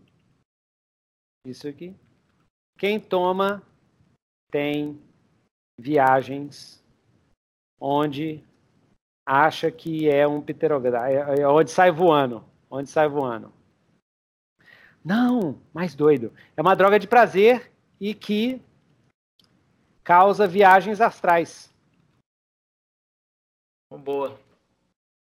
E muitas vezes o cara não volta. Tá errado. Entendeu? Ele sai do corpo dele, faz a viagem astral dele e aí fica. Como se ele fosse um pterodáctilo. então, beleza. Então, glândula de pterodarga. Pterodarga. Tá. Beleza. Então, vocês encontraram com a Dalila, ela levou vocês, vocês estão com essa missão do Sindicato dos Mercadores, ela levou vocês até o Monte Esbranquiçado, no, no, é, dentro de um cemitério de Menágares e caçando pterodarga. E vocês chegaram lá perto do ninho do pterodarga e aí aconteceu uma desgraça horrenda. Qual que é essa desgraça horrenda? Que esse vai ser o gancho para a próxima desgraça horrenda. O que, que deu errado? Isso, essa que é a pergunta. Não é o que você faz, é o que deu errado. o que, que deu errado? O pterodarga capturou alguém pegou quem e levou lá para o ninho dele, fica lá em cima e, deixou o cara lá. Quem que foi? Vamos sortear, vamos sortear que é mais vamos justo. Vamos. vamos sortear. Então rola um D3 quem aí. Rola? Não, faz assim, ó. Todo mundo rola, quem tirar o menor. A gente rola, Isso. sei lá, um, um D20. Todo mundo rola 2D6, porque aqui é Dungeon World é 2D6. Rola 2D6, quem tirar menor sobrou. Tá lá em cima. 2D6, 2D6. Tá a 152 metros de altura. Eu. Uh. E 9 o Arabi. Arabi foi, foi capturado pelo Pterodarga e agora está a 100 metros de altura no pico do Bem Monte asco. Esbranquiçado entre três famintos filhotes de pterodarga. Ah, já tinham nascido. Os, os, filhotes acabaram de nascer? É, dar comidinha para eles. Ah, levou tá. pra dar comidinha. um, um elfozinho do deserto, assim, eles têm escamosa, crocante. Levou lá para eles. Se apressem. Isso. Enquanto, enquanto o restante dos espinhos. Ah, tá vendo como é que funciona o nome? Os espinhos aguarda, é, olha, olha lá de baixo, desesperados. Beleza, então esse é o gancho. Na próxima a gente já começa já no pau. Ok? Ah, ótimo. Beleza, galera, beleza. Deixa eu só ver mais uma coisinha aqui. Um, ok. Deixa eu só ver o esbaguete aqui. Criação dos personagens, beleza? Yes. Ok, ok, ok, ok, ok. Utilização, blá, blá, blá, blá. Exatamente. Joia. Vou deixar o presságio terrível para a sessão que vem. tá. É a minha então, morte. Gente, ó. Né? Então, gente, olha, muito obrigado por ter assistido aqui a sessão zero, né? De novo, aqui, é, é, é... lembra de comprar o Legião. Muito obrigado aí, ó, Legiãozão. Aqui, ó. Isso. Isso, exatamente. Estou demais. Muito obrigado, Lucas. Muito obrigado, Guilherme. Seja bem-vindo aqui para o Nitro, Nitro Sessions. Muito obrigado. obrigado aí, Érica, também. E até o próximo Nitro Sessions, onde a gente vai começar aqui a nossa aventura campanha A Legião Voraz. Quer falar alguma coisa? Não demorem. É. não demore, é. Porque o, o Arani tá lá em cima, né? Torçam tá por nós. lá em cima do ninho do Pterodagger. Eu ia Tem dizer mais, que galera. é um verme gigante do deserto. Isso, ah, é o verme gigante. Ah, doido, yes. doido. Verme Ainda gigante. Do... Falou, é, tem, e tem, hein? Ah, Guilherme? É, ainda bem que não falou, né? É. E tem, e tem os vermes Gorloks, os vermes gigantescos lá, tirado do Duna e pro nosso deserto. Até mais, então, galera. Tchau, muito obrigado, hein? Até mais. Tchau, tchau.